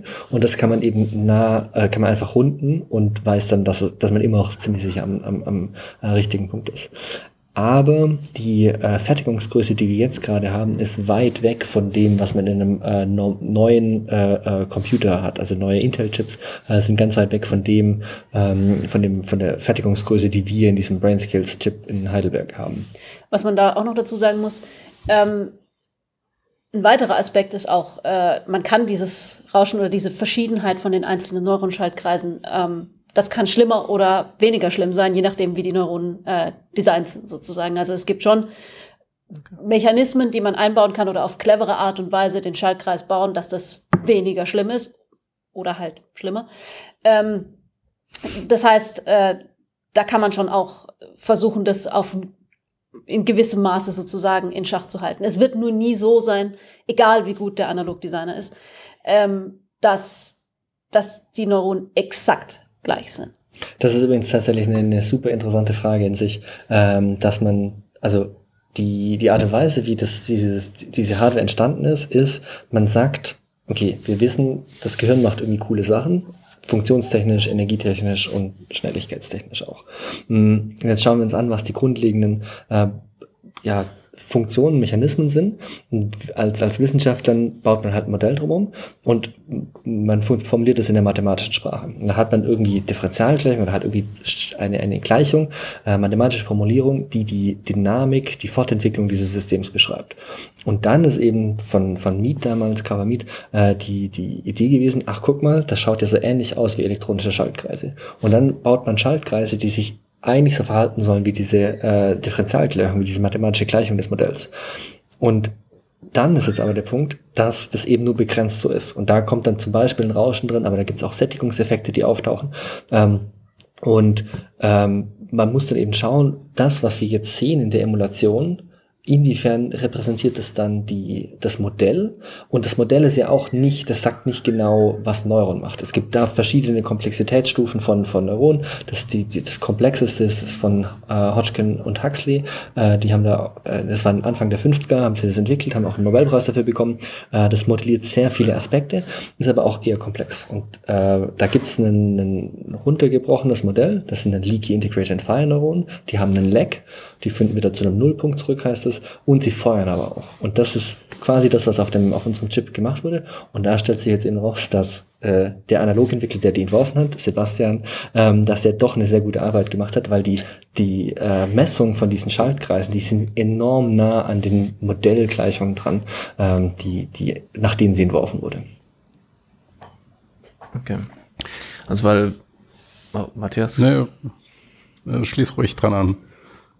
Ja, also ich würde jetzt ein bisschen dann weiterführen, also wenn du. ich weiß ja nicht, wohin du führen willst. Also meine, meine Frage wäre gewesen, wenn wir, wir haben ja vorhin auch über dieses, äh, oder meine Frage ist, wir haben ja vorhin auch jetzt über das Chip-Design ähm, gesprochen und auch gesagt, okay, also klar, Neuromorphic Computing, so wie es im Moment ist, ist ähm, vom Gehirn inspiriert. Es ist äh, der Versuch, das Gehirn zu emulieren. Aber im Endeffekt sind es zwar speziell designte Chips, aber es sind immer noch herkömmliche äh, ähm, Computerchips. Gibt es denn in eurem Bereich im Neuromorphic Computing auch Bestrebungen zu sagen, okay, jetzt lass uns doch auch versuchen, das Gehirn oder bestimmte Aspekte des Gehirns, wie sie funktionieren, auch wirklich biologisch nachzubauen? Also jetzt nicht ähm, in, einem, in einer äh, Firma mit einer Maschine einen Chip herzustellen, sondern im Reagenzglas irgendwas zu züchten. Ist das eine Idee oder ist das total abwegig? Okay. ähm, auch, ja. ähm, also in unserer Arbeitsgruppe gibt es den, den, biologischen Aspekt eher, nicht. Es gibt andere Forschungsgruppen, ja. die das machen. Ähm, und ja. das ist im Endeffekt, ähm, sagt das einfach, wir gehen von diesem, ähm, von diesem digitalen, von den digitalen Simulationen, von den digitalen Rechnern noch einen Schritt weiter. Wir nehmen dann nicht mehr mehr mhm. elektrische Schaltkreise, sondern wir nehmen tatsächlich die Biologie. Und die, die Motivation ist halt auch, wir sehen im Gehirn, äh, ist passieren interessante Dinge, da passieren komplexe Dinge äh, und sie passieren energieeffizient. Also die Motivation dahinter ist tatsächlich eine sehr, sehr ähnliche. Ähm, also es gibt schon einen, einen Unterschied, nämlich dass äh, es man, man setzt also wenn man biologische Schaltkreise, also nicht eben nicht Schaltkreise, sondern bio, tatsächliche biologische Neuronen verwendet, dann heißt es halt, mhm. dass man ähm, weniger Struktur vorgibt. Und wir geben eben dadurch, dass wir ein Modell erst hinschreiben, dann äh, jenen, jemanden das entwerfen lassen und auf den Chip bringen lassen, dadurch geben wir eine enorme Struktur vor. Ähm, und es äh, ist halt so, dass wenn man eine Struktur vorgibt, dann ähm, kann man sich auch an der entlanghangeln, dann versteht man besser, was dann genau passiert. Und man büßt aber auch die, Komplex die potenzielle Komplexität ein. Also wir sind halt darauf mhm. festgelegt, dass die, dass unsere Neuronen nur sich in, die, in der Art und Weise verbinden können, wie wir das auf den elektrischen Schaltkreisen ermöglichen. Die können sich, also da gibt's dann tatsächliche Fan-In, ist das, das äh, Stichwort dafür. Und dieser Fan-In ist halt festgelegt, der ist einfach elektronisch ja, fest. Ähm, und so eine eine einzige Synapse kann dann halt nicht mehr als x präsynaptische Partner haben. Und wenn man aber einen biologischen Chip nimmt, dann hat er diese Constraints nicht und kann viel äh, komplexere Dinge vielleicht machen. Man versteht aber potenziell auch weniger davon, weil man eben nicht genau sagen kann, guck mal, das ist da gerade passiert. Genau, also im Prinzip kann man mhm. sagen, man ähm, hat am einen Ende der Skala hat man eine Simulation von Modellen, die man auf Papier hingeschrieben hat. In dieser Simulation kann ich alles aufzeichnen, was ich will. Ich weiß, solange ich es richtig gecodet ja. habe, exakt, was passiert. Ähm, Das heißt, ich kann alles im Detail verstehen. Wenn man dann den Schritt zu den analogen Schaltungen macht, dann kann ich schon nicht mehr jede einzelne Variable genau aufzeichnen. Das, da kann ich nur noch das aufzeichnen, was ähm, Messgerät sozusagen dran gebaut hat, auch noch. Und ich kann zwar hoffen, dass diese Schaltungen möglichst nahe den Gleichungen, diese, denen sie folgen sollen, auch tatsächlich folgen, aber ich habe da eine gewisse Menge an Unsicherheit drin. Wenn ich jetzt noch einen Schritt mhm. weiter gehe und tatsächliche biologische Neuronen habe, ja, dann kann das potenziell vielleicht mehr, weil es tatsächliche Neuronen sind, von denen wir wissen, dass sie offensichtlich ganz gut funktionieren. Aber ich habe viel weniger Kontrolle, ich kann, ich, ich weiß viel weniger darüber. Ähm, genau, und deswegen ist es wahrscheinlich sehr, sehr viel schwerer nachzuvollziehen, was jetzt im Detail passiert. Ja, also es ist halt mhm. quasi eine Spannung, äh, eine, eine Spanne, wo man äh, zum einen die Kontrolle und das Verständnis aufgibt und dafür aber halt näher an die Biologie dran geht. Das ist für mhm. die äh, ähm, äh, wie eine angehende KI-Forscherin, die du vorhin angesprochen hast, das ist dann tatsächlich mhm. ein äh, relevanter Unterschied in der Art und Weise, wie sehr man debuggen kann. Also wenn man, wer schon mal gecodet hat, wer nicht perfekten Code schreibt immer, kommt ab und zu mal vor, ja. dass man doch einen Fehler drin ja. hat. Ähm, das ist in normalen, also so Hello World Programmen, wenn man anfängt, ist es schon erstmal verwirrend, weil man noch nicht so viel weiß. In äh, äh, ANNs, in künstlichen neuronalen Netzwerken, ist es schon komplex, weil da so eine Komplexität drin ist, dass es schon schwierig ist, was denn da genau vorsichtig geht. Wenn man aber die Hardware hat, also das ist genau das, was Laura gesagt hat in anderen Worten, äh, auf der Hardware kann es aber sein, kann es zum Beispiel sein, dass man einfach irgendwas wissen würde gerne, um, dass man braucht, um zu wissen, woran das jetzt genau das Problem liegt, wenn irgendwas nicht funktioniert. Ähm, man kann das aber nicht nachvollziehen, weil das Netzwerk, das, das Neuron macht das halt und das, das ist auch irgendwo vorhanden physikalisch und wenn man äh, alle Möglichkeiten hätte, könnte man das auch machen oder wenn man einen neuen Chip designen würde, könnte man das auch rausfinden, aber auf dem Chip, den man gerade hat, da geht es halt nicht. Und dann muss man sich irgendwie schauen, wie man da drumherum kommt. Und wenn man dann noch weitergeht, ich, wir sind jetzt nicht die Experten, aber dann wird es halt tendenziell noch schwieriger, weil Neurone halt ja Biologie sind und Biologie ist Messi. Da muss man dann mit seinem KI-Modell zur Psychologin gehen. Zum genau, ja. Wie macht das denn für einen? Ja. ja. Mhm. Ähm, wer, wenn man das jetzt so, wenn man quasi die biologischen Neuronen verwendet und so, was ich, äh, was ja manchmal so als Vergleich verwendet wird, wenn man sich generell die Frage stellt, äh, sollen wir überhaupt irgendwie mit biologischen Neuronen computen? Sollen wir überhaupt mit analogen neuromorphen Chips computen? Gibt es ja auch diesen Vergleich mit Flugzeugen, so diesen Flugzeuge sind aeromorphic halt, so wie ein, sie quasi können fliegen, aber sie flattern halt nicht und haben keine Federn und historisch gibt's ja auch, ich habe den Namen vergessen, so ich glaube es war ein Franzose, der auch so erste Fluggeräte entwickelt hat, die wirklich so geflattert mhm. haben, aber von dem hat nie jemand was gehört, weil die halt nicht wirklich funktioniert wieder, ne? haben. ja. ja. oder vielleicht er konnte vielleicht abheben. Ich wollte gerade sagen, der ist einfach weggeflogen. ja. Deswegen hat man nie wieder was gehört. Ja.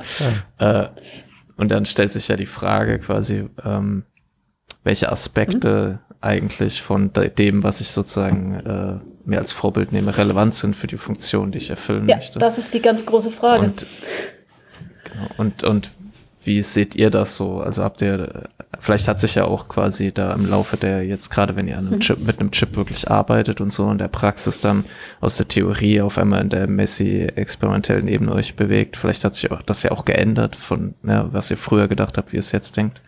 Ähm, könnt ihr was dazu sagen? Ja, das ist, das ist eine der zentralen Fragen, wenn man so einen neuromorphen Chip designt. Was, was baue ich ein und was lasse ich weg? Weil je mehr ich einbaue, je mehr ich sage jetzt mal Features, ja, die bestimmte Teile der Biologie nachbilden. Jedes dieser Feature auf dem Chip braucht Platz und ich habe halt nicht beliebig viel Platz auf diesem Chip und auch jedes dieser Feature frisst potenziell Energie. Und wenn ich dann mich entschieden habe, jetzt ich packe einfach alles drauf, ja, dann wird bei allen Anwendungen keine oder wenige der Anwendungen brauchen wirklich alles, was auf diesem Chip drauf ist. Und dann kann ich nicht unbedingt alles, was ich jetzt gerade nicht brauche, wirklich abschalten. Ja, das heißt, ich habe da Sachen drauf, die einfach den Chip ineffizient machen für was, was ich überhaupt nicht benutze. Ähm, das ist einfach eine Abwägung, die man treffen muss. Was kommt drauf und was kommt nicht drauf? Und da gibt's auch aktuell einfach noch nicht wirklich eine Antwort. Es gibt so ein paar Sachen, wo man sich relativ einig ist, dass man es weglassen kann. Zum Beispiel ähm, haben wir ja die ganze Zeit gesagt, naja, Neuronen kommunizieren über elektrische Signale. Wenn man es genau nimmt, stimmt es eigentlich auch nur so halb. Ja, weil eigentlich. Also eigentlich nicht. ja. Also, weil, weil es halt so ist, dass zwar, ähm, wenn ich jetzt das biologische Neuron habe, dann ähm, produziert es dieses Aktionspotenzial, dieses, dieses ganz scharfe elektronische Signal und das wandert dann entlang des Neurons Richtung quasi dem anderen Neuron, wo, äh, was damit verbunden ist. Aber gerade an der Stelle, wo die sozusagen zusammendocken, da wird dieses elektronische Signal erstmal in ein chemisches umgewandelt das geht dann quasi durch die Lücke zwischen den beiden äh, Neuronen und dann, mhm. wenn das chemische Signal am anderen Neuron ankommt, dann wird es wieder in elektrisches umgewandelt. Das haben unsere Chips nicht. Ja? Ähm, das hat man sich entschieden, okay, das braucht man wahrscheinlich nicht, also lassen wir es weg. Ähm, interessanterweise ist es so, dass äh, keineswegs alle Forscher der Meinung sind, dass man das einfach so unter den Tisch fallen lassen kann. Ähm, Mhm. Genau, und bevor man nicht wirklich genau verstanden hat, wie das Ding, was man versucht nachzubauen, funktioniert, ist es auch sehr schwer zu sagen, diesen Aspekt davon lasse ich weg, weil er nicht wichtig ist und diesen nehme ich rein. Dazu müsste man verstanden haben, wie es genau funktioniert. Warum es da ist, ja. ja. Also das, äh, man, diese Fragen kann man, also sollte man, glaube ich, aufsplitten in einen Teil, ähm, der über die, die Erklärung oder das Verständnis des Gehirns geht und dann einen Teil über die Funktion. Ähm, und ähm, da ist es dann halt so, dass es, also man kann, dass man, wenn man irgendwas erforscht, muss man sich immer schauen, wo man dann aufhört, Fragen zu stellen, wo man, wo man aufhört, äh, was man mitnimmt alles. Und das trifft natürlich auch auf äh, die Neuromorphic Chips zu und auf die, Neuro auf, das Neuromorphic, auf die Neuromorphic Hardware, dass man da eben Teile mitnimmt und Teile nicht mitnimmt. Und zum Beispiel, also ähm, ich greife das jetzt mal auf der Luft und sage, dass es da einen Konsens gibt, wo ich mir nicht sicher bin, ob es einen Konsens gibt, aber wahrscheinlich würden die meisten Forscher sagen, dass man keine Strings braucht, Stringtheorie braucht, um ein äh, Bewusstsein, oder nicht Bewusstsein, sondern ein menschliches Gehirn zu simulieren, um zu, zu, nachzubauen, warum ein Mensch irgendwas erkennt. Aber danach schon, äh, wenn man schon bei äh, äh, Quanten anfängt, da gibt es schon Leute, die wieder sagen, dass es relevant ist. Ähm, genau, also es gibt da verschiedene Ebenen. Allein schon für das Verständnis des Gehirns, also was, was denn für das Verständnis, Verständnis wichtig ist. Und da ist es dann tatsächlich auch so, wenn man sagt, das ist relevant fürs, fürs Gehirn, da gibt es dann so einen schönen Ausspruch von, von Richard Feynman, ähm, dass, ähm, jetzt muss ich ihn richtig auf die Reihe kriegen. Ähm, I can Cannot ja. build, I cannot understand. Also was ich nicht, was ich nicht nachbauen kann, kann ich nicht verstehen. Ähm, mhm. Genau, und wenn ich dann eben sage, ich verstehe was, dann, dann sollte ich auch in der Lage sein, das irgendwie aufzubauen und irgendwie, irgendwie zu machen. Und das ist der Aspekt, dass äh, ich will schauen, wie das Gehirn funktioniert. Und da sind dann diese, dieses chemische Signal, diese Neurotransmitter, die in der Synapse sind, also zwischen diesen beiden Neuronen, ähm, die können zum Beispiel nicht nur das elektronische Signal übertragen oder ein, ein, ein Mediator dafür sein, sondern die, die diffundieren dann zum Beispiel auch ins Gehirn. Und das kann sein, dass sie da, da gibt's äh, Hypothesen, Theorien drüber, ähm, dass sie da einen ein Signal für das Lernen geben. Also nicht für die Signalübertragung, aber dann das anschließende Lernen dazu. Sowas zum Beispiel. Und es kann sein, dass das, also es ist überhaupt nicht ausgeschlossen, dass es, es gibt Theorien dazu, dass es ein relevanter Aspekt äh, des Lernens im Gehirn ist. Und diese Frage, dass was brauche ich, um das Gehirn zu simulieren, ist erstmal abgehoben oder unterschiedlich von der, was brauche ich, um effizient zu sein? Also was brauche ich, um Funktion zu erzeugen? Das stimmt. Ja, mhm. nur weil ich was brauche, um das Gehirn sozusagen gut nachzubauen, heißt es noch lange nicht, dass es das ist, was zwangsläufig dann am Ende wirklich am allerbesten funktioniert. Genau, also zum Beispiel. Klar, ja. Kommt auch darauf an, was ich machen will. Genau.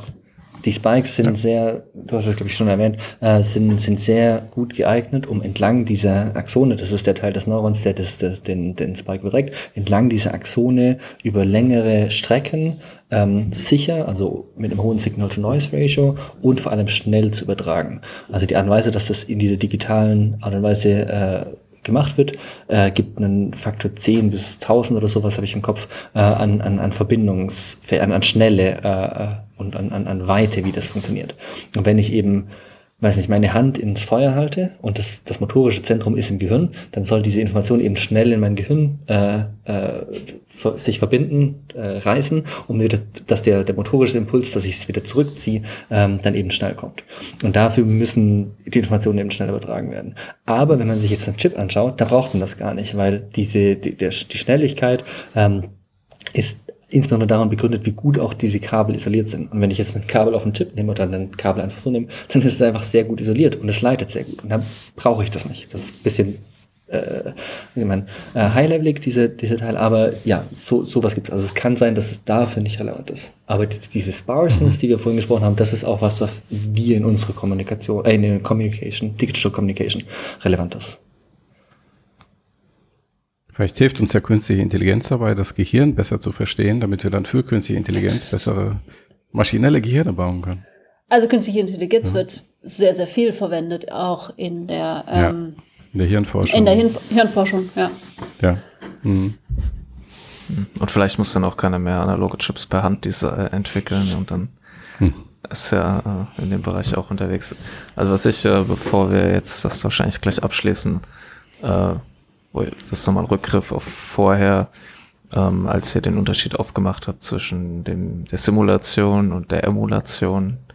Ähm, und wir jetzt gerade über Biologe, über das Simulieren des Hirns oder das Emulieren des Hirns oder wenn wir biologische Neuronen äh, benutzen, ist es dann vielleicht eine Reproduktion des Gehirns.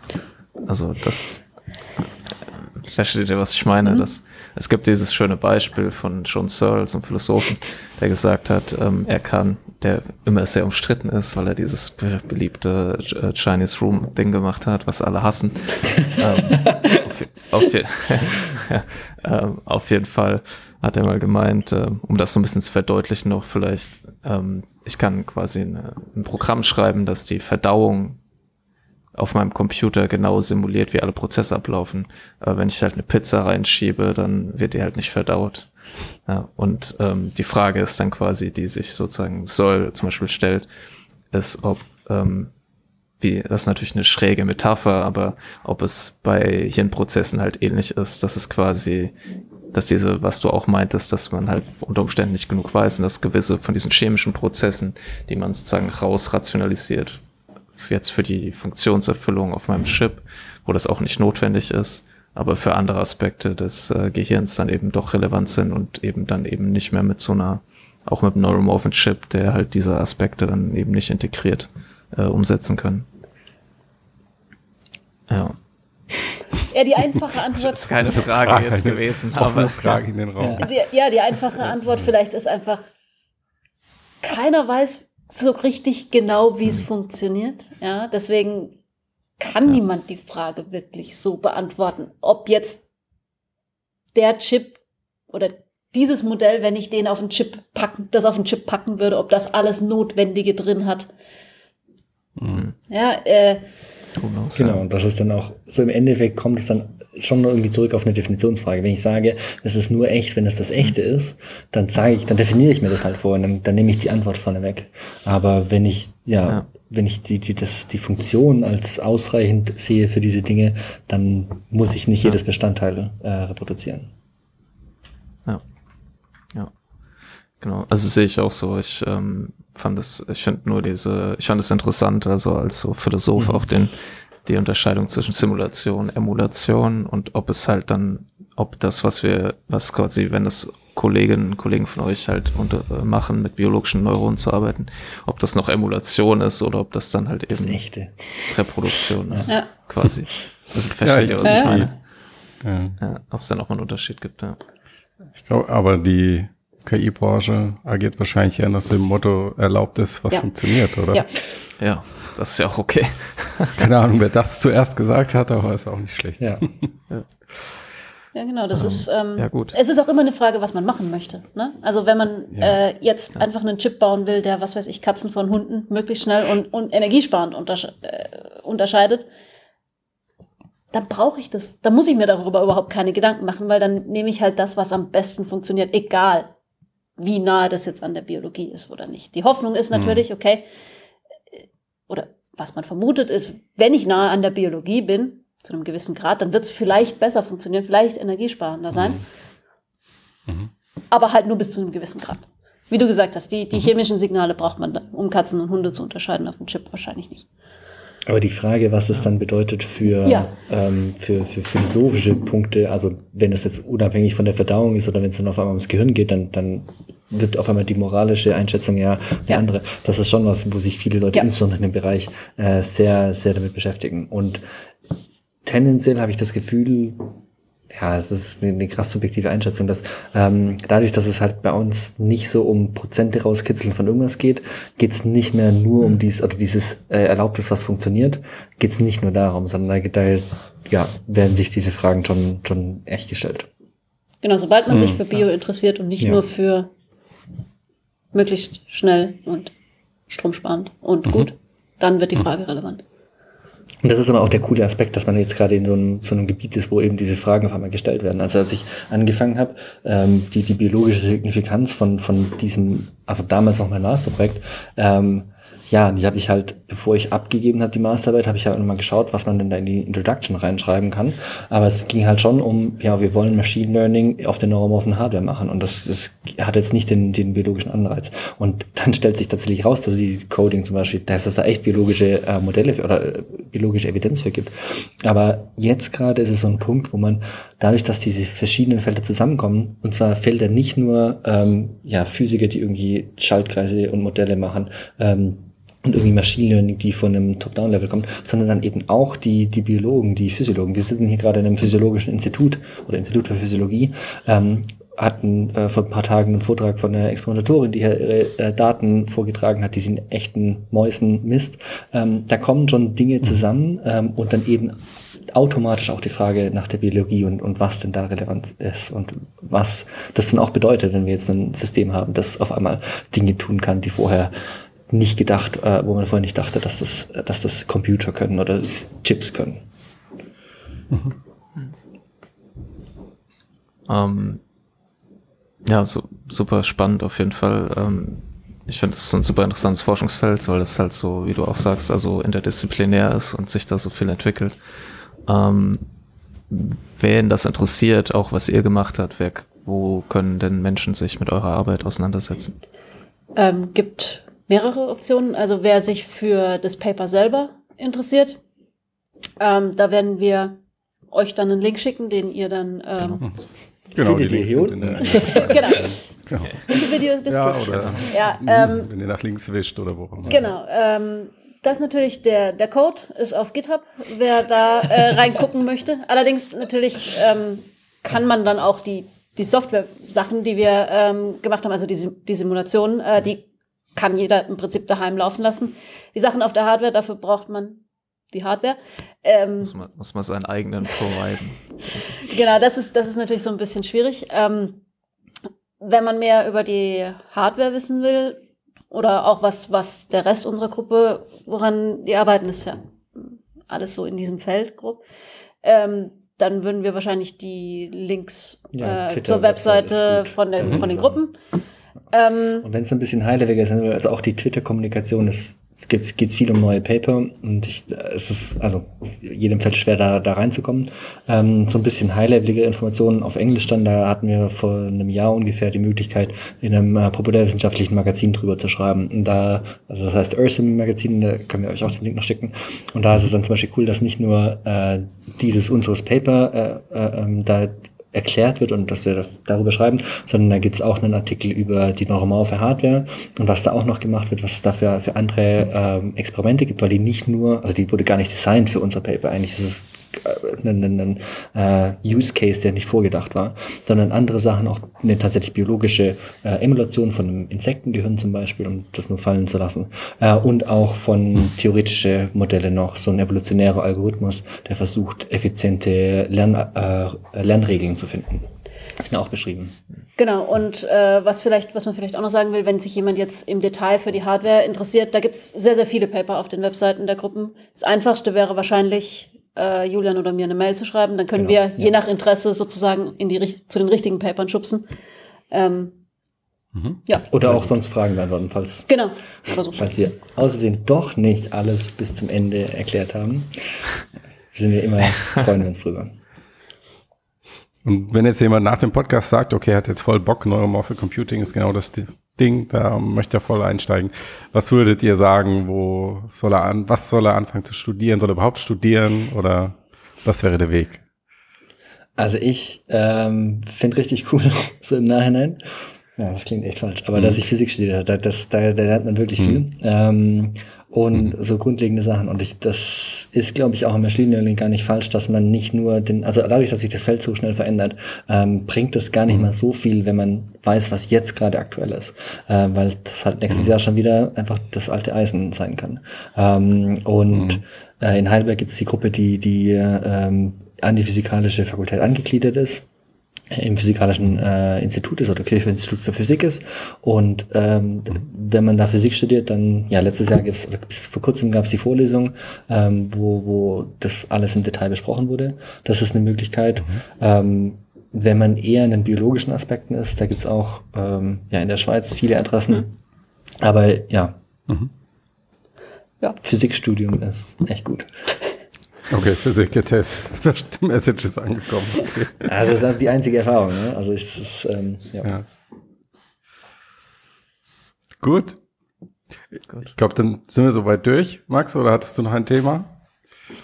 Ähm, ja, vielleicht noch zum Abschluss. Ihr, ja. Ich meine, ihr seid jetzt noch nicht so alt, ähm, aber noch nicht so alt, nein. Aber vielleicht, wenn ja. ihr, wenn ihr so auf euer jüngeres Ich zurückschaut ähm, ja. und auf euer Studium und so und was würdet ihr euch selbst für einen Tipp geben? Ja, den, der natürlich hoffentlich dann auch andere hilft, anderen hilft. Also es sollte jetzt nichts allzu Persönliches sein. ja, ich weiß nicht, wie hilfreich das für andere ist, aber bei mir wäre es gewesen, hör die Machine Learning Vorlesung früher. Ähm, ja. äh, ich bin auf den Zug relativ spät aufgesprungen. Ähm, ja. Genau, aber ja, wie wir gesagt haben, das sind zwei Felder, die gerade wahnsinnig zusammenlaufen. Ähm, und es hilft, wenn man Wissen in beiden Feldern hat. Ja. Mhm. Ich glaube, im Kontext der gesamten Entwicklung dieser Technologie bist du immer noch recht früh dran. okay. ja. ja, aber das hilft, äh, genau, irgendwie das grundlegende Wissen über Dinge zu haben. Programmieren hilft wahnsinnig. Ja. Äh, das ist auch klar. Ja. Und dann kann man sich die, die aktuell coolen Modelle und aktuellen coolen Ideen doch ziemlich schnell anarbeiten. Also auch das Paper, ich, ich glaube, ja, die Mathe ist schon, das ist schon Mathe, aber das, da, da kommt man, die, die, die kann man, glaube ich, schnell verstehen. Und dann, ob, also, dass man genau versteht, was da die, die, der, die Funktion ist, was sie mathematisch macht, ist nicht so relevant, weil da gibt, gibt eine Implementation von, die man dann benutzen kann. Also, ja. Ja. Nee, aber ich glaube, im Allgemeinen ist wirklich der Tipp, ähm, nicht auf ein absolut spezielles, The spezielles Thema einschießen, sondern sich einigermaßen breit aufstellen bisschen, bisschen Elektronik, bisschen, bisschen Bio, bisschen Machine Learning, bisschen Programmieren. Diversity for the win. Universal Gelehrter. das wäre ja. schön. Ja, das wäre schön. okay. Gut, Laura, Julian, vielen Dank für das Gespräch. Das war sehr interessant. Ich glaube, wo sind wir jetzt? Eine Stunde 48. Wow. Die randvoll, randvoll mit Wissen sind. Das kann man sich auch mehrmals anhören und immer noch was lernen. Ja, vielen Dank für die Einladung. Vielen Dank dafür. Ja, richtig cool. Sehr gerne. Ja, vielen Dank. Dann äh, sehen wir uns auf jeden Fall wieder, Matthias, und auch die Zuhörer. und Zuhörer. und äh, genau. vielleicht sehen wir uns ja auch nochmal wieder. Wir hören euch und wieder. Ansonsten vielen ja, Dank. Genau. Und Bis zur nächsten Folge. Bis dann. Tschüss. Ciao.